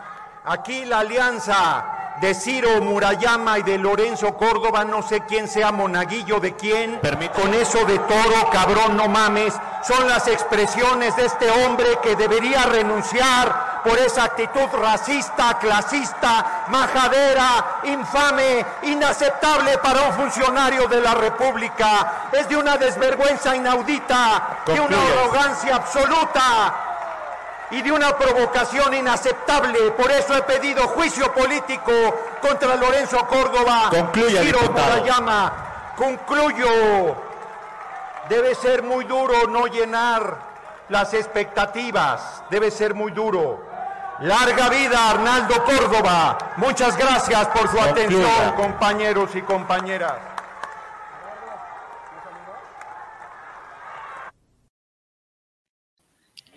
Vaya, vaya, Adriana. Pues Sí, no fue una conversación privada, una conversación telefónica interceptada, en la cual efectivamente, pues el comportamiento verbal y el reflejo de la mentalidad de Lorenzo, pues es absolutamente discriminatoria, racista y majadera.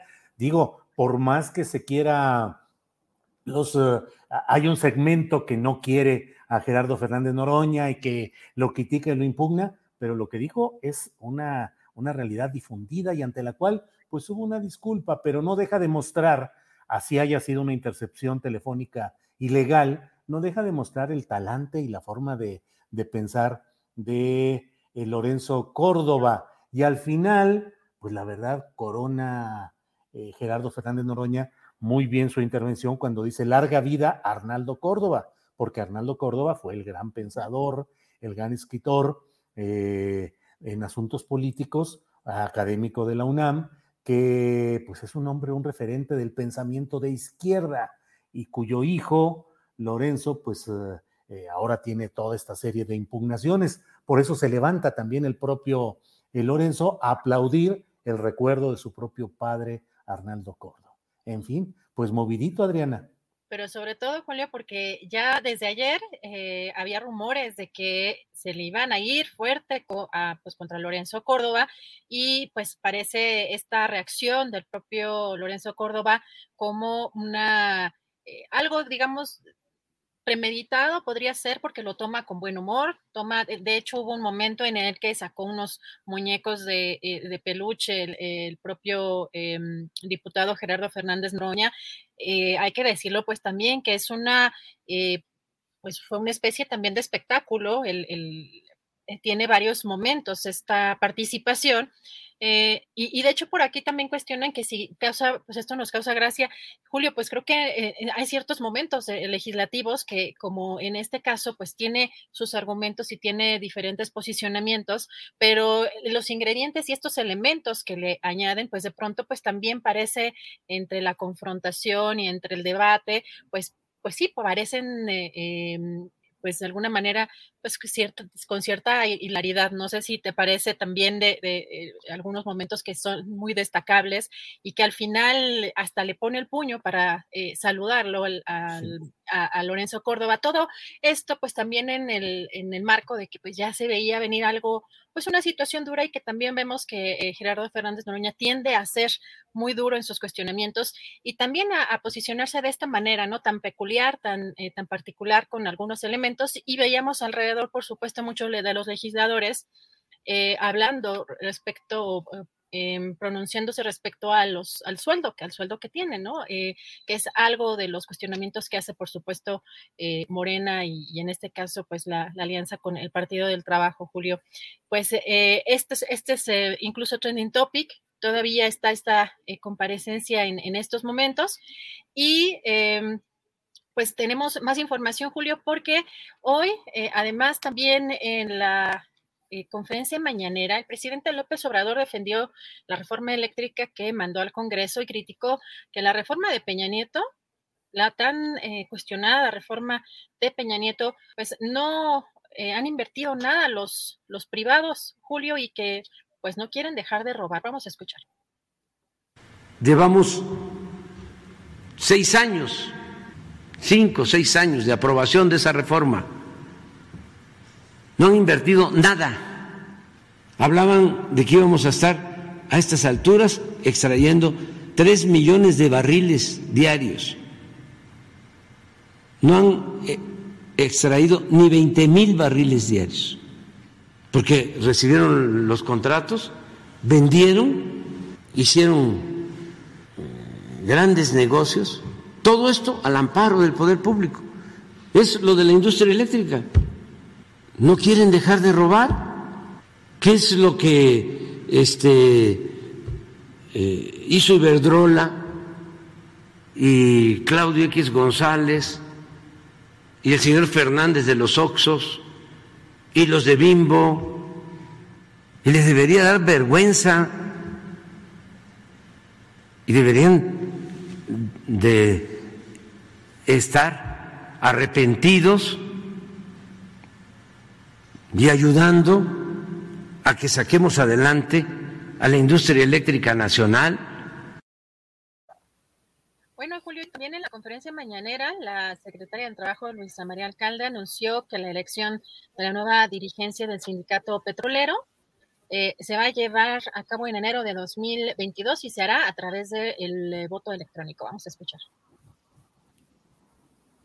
Por primera vez, las y los trabajadores del Sindicato de Trabajadores Petroleros de la República Mexicana van a elegir a su secretaria o secretario general conforme a esta nueva legislación. Atendiendo la sugerencia del presidente, y con el fin de garantizar elecciones pacíficas que cumplan precisamente con estos principios democráticos, el pasado 28 de octubre el Comité Ejecutivo y los diferentes representantes de las secciones sindicales acordaron que el método de elección a secretaria o secretario general sería mediante el voto electrónico.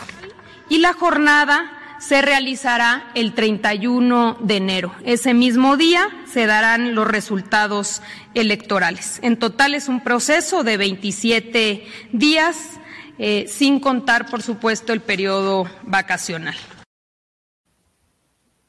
Bueno, y Julio, ¿qué crees que eh, pues en, este grupo plural, en que si recuerdas que está conformado por eh, legisladores de diferentes eh, partidos. Bueno, en el caso de Germán Martínez Cáceres de Morena, pidió el día de ayer eh, sobre este comunicado particularmente del abogado de Emilio Lozoya, que dice en este comunicado que ha mantenido una colaboración sólida y permanente con las instituciones vinculadas al sistema de justicia penal y la presidencia de la República.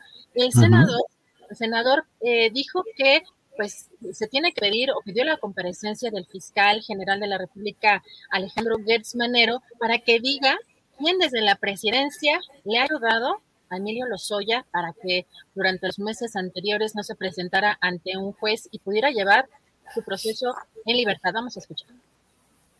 Yo me pregunto y nos preguntamos en el grupo plural, ¿quién en la presidencia de la República mantiene una sólida y permanente colaboración con Emilio Lozoya?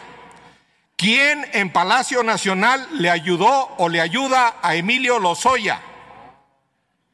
Esto, ¿quién atenta contra la autonomía de la Fiscalía General de la República?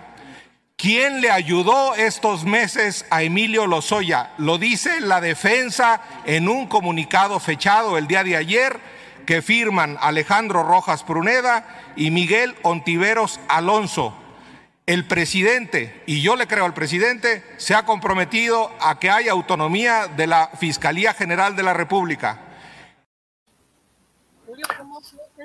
Pues sí, pues es que en realidad ese comunicado que hicieron los dos abogados que llevan la representación legal de Emilio Lozoya, pues efectivamente así lo escribieron, hablando de la colaboración con las instituciones, eh, eh, con la Fiscalía, pues, y ahí señalan, y la presidencia de la República, eh, pues son de esos deslices de los cuales, pues obviamente los ha captado Germán Martínez, que es un abogado puntilloso, cuidadoso, eh, expanista, ya lo sabemos, fue presidente nacional del PAN, fue del primer círculo, del círculo más cercano de Felipe Caldeón Hinojosa, un defensor cerradísimo de los resultados electorales que instalaron a Calderón en Los Pinos eh, y bueno, lo hicieron senador por Morena, ha dejado Morena y ahora está en este grupo plural. Y lo que dice como abogado, pues tiene razón. Eso puede quedar solamente en que los abogados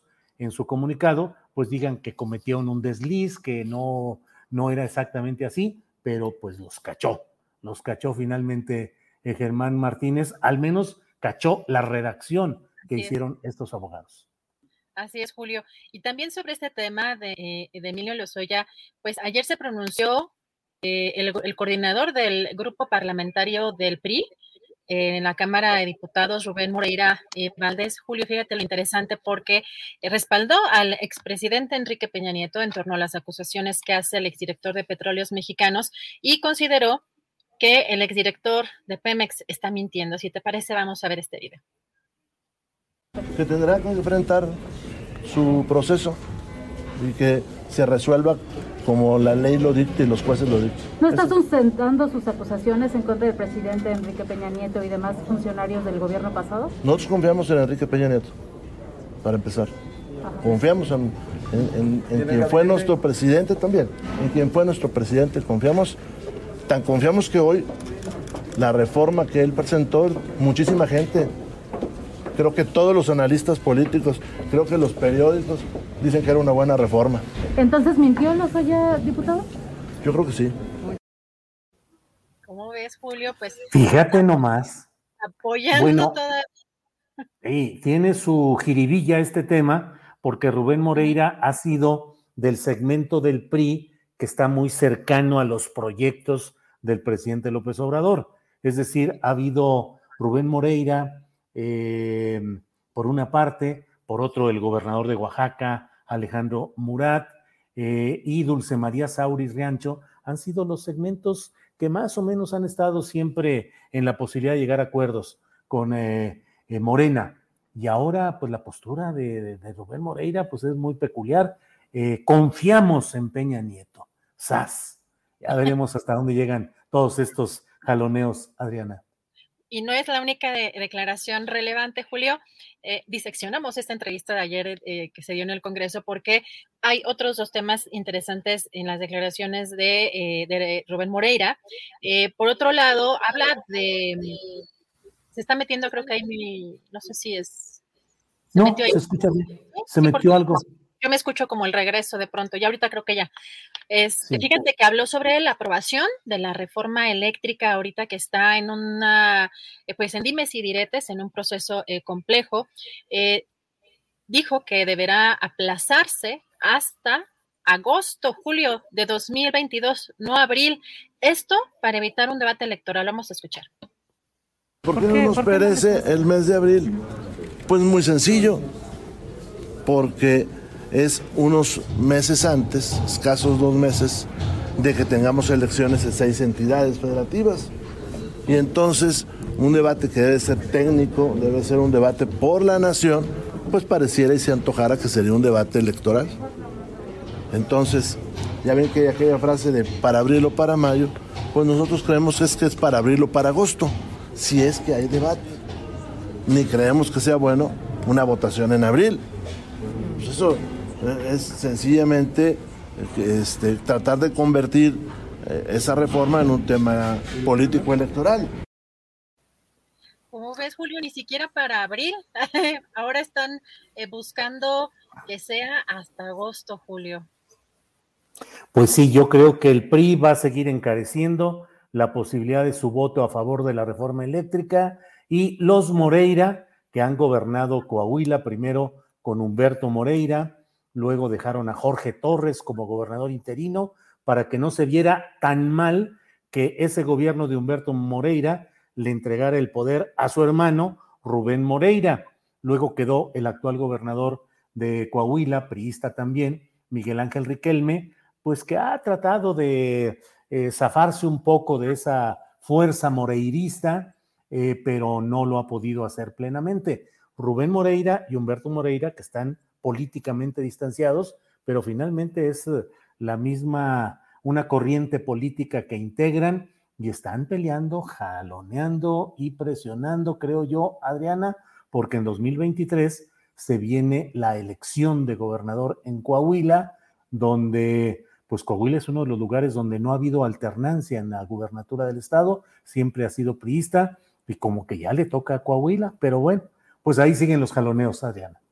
Y además, Julio, que para el próximo año las otras elecciones, justamente también se refiere Rubén Moreira a esta filtración que se dio de un audio de Marco Cortés, ¿te acuerdas? Se dio, me parece que antier, y lo dio a conocer este medio eh, Latinos. Bueno, eh, respecto a que eh, perdería, eh, que Marco Cortés habría aceptado que perdería cinco, el PAN perdería cinco de seis entidades. Bueno, Moreira defendió a Marco Cortés sobre esta filtración, aseguró que se sacó de contexto y además también dijo que el PRI confía en Cortés como un aliado. Vamos a escuchar. Este, creo que se sacó de contexto esa filtración, que aparte se me hace una bajeza hacer filtración. Este, creo que se sacó de contexto esa filtración, que aparte se me hace una bajeza hacer filtraciones. Tengo entendido que estaban en un debate interno y se sacó de contexto lo que dijo eh, Marco Cortés. En las reuniones que nosotros hemos tenido, él ha sido muy claro en la posibilidad de obtener los triunfos en los seis estados y ha sido muy claro en que vayamos juntos para ganarlo.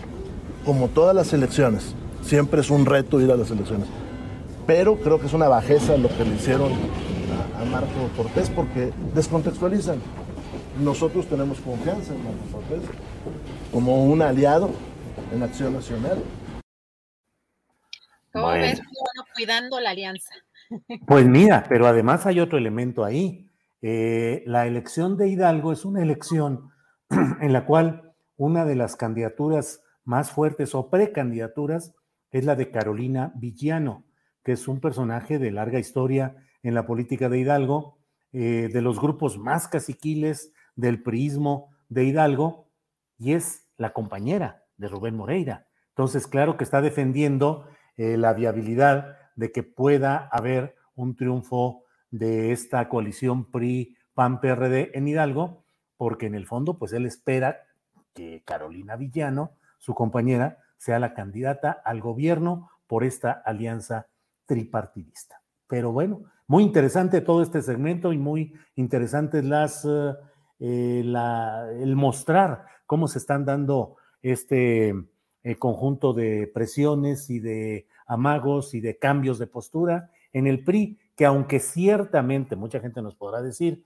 no he leído el, el chat en este momento, pero nos pueden decir, bueno, ¿el PRI qué? El PRI no tiene fuerza. Bueno, es que puede ser el conjunto de votos que le den eh, la mayoría calificada necesaria en la Cámara de Diputados a la reforma eléctrica. Entonces, todo lo que ahora implica el PRI tiene un interés mayor de su propia dimensión aritmética, que es bajita, que es reducida, pero en este momento puede ser clave.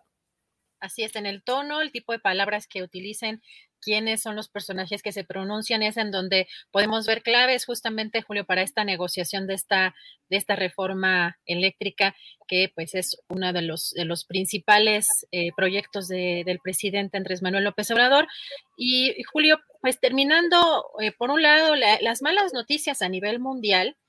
Eh, fíjate que ayer la Organización Mundial de la Salud alertó que sobre todo en Europa hay estado, ha estado creciendo un ritmo eh, pues muy importante esta cuarta ola por el coronavirus. Particularmente destaca el, el, caso de Alemania, donde pues este jueves, Julio, se registró pues un registro récord de contagios diarios, por lo que pues obviamente pues hay que seguir tomando precauciones porque esto ya es la cuarta ola en Europa y pues está eh, alertando la Organización Mundial de la Salud sobre esta cuarta ola. Aquí en México, Julio, pues el, doctor Hugo López Gatel, el subsecretario de Salud, dijo que pues se pueden esperar no solamente cuatro, sino muchas otras olas más.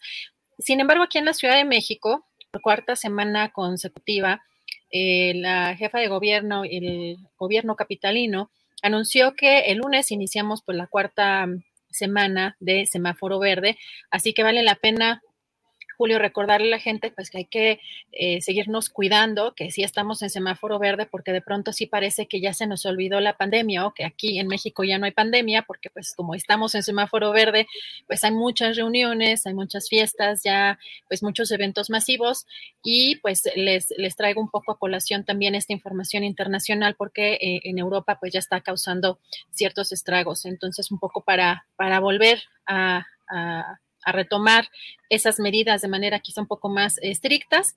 Y pues Julio, cerramos este, por lo menos en, materia informativa aquí esta, esta, esta parte.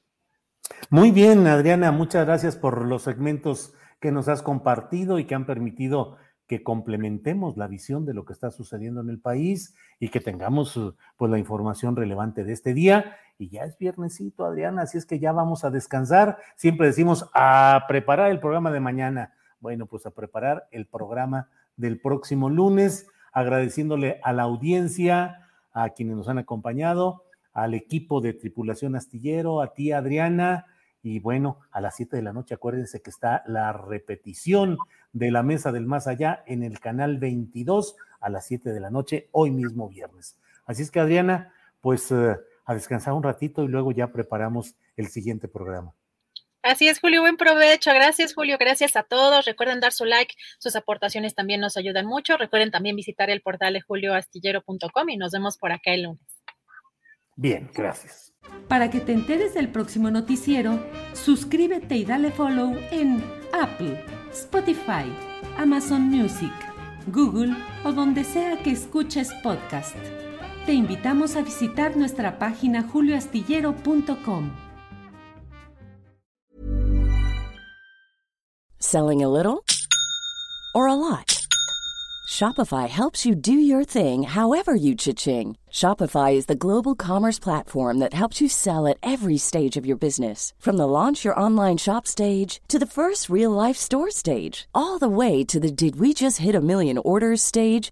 Shopify is there to help you grow. Shopify helps you turn browsers into buyers with the internet's best converting checkout. 36% better on average compared to other leading commerce platforms because businesses that grow grow with Shopify. Get a $1 per month trial period at shopify.com/work. shopify.com/work.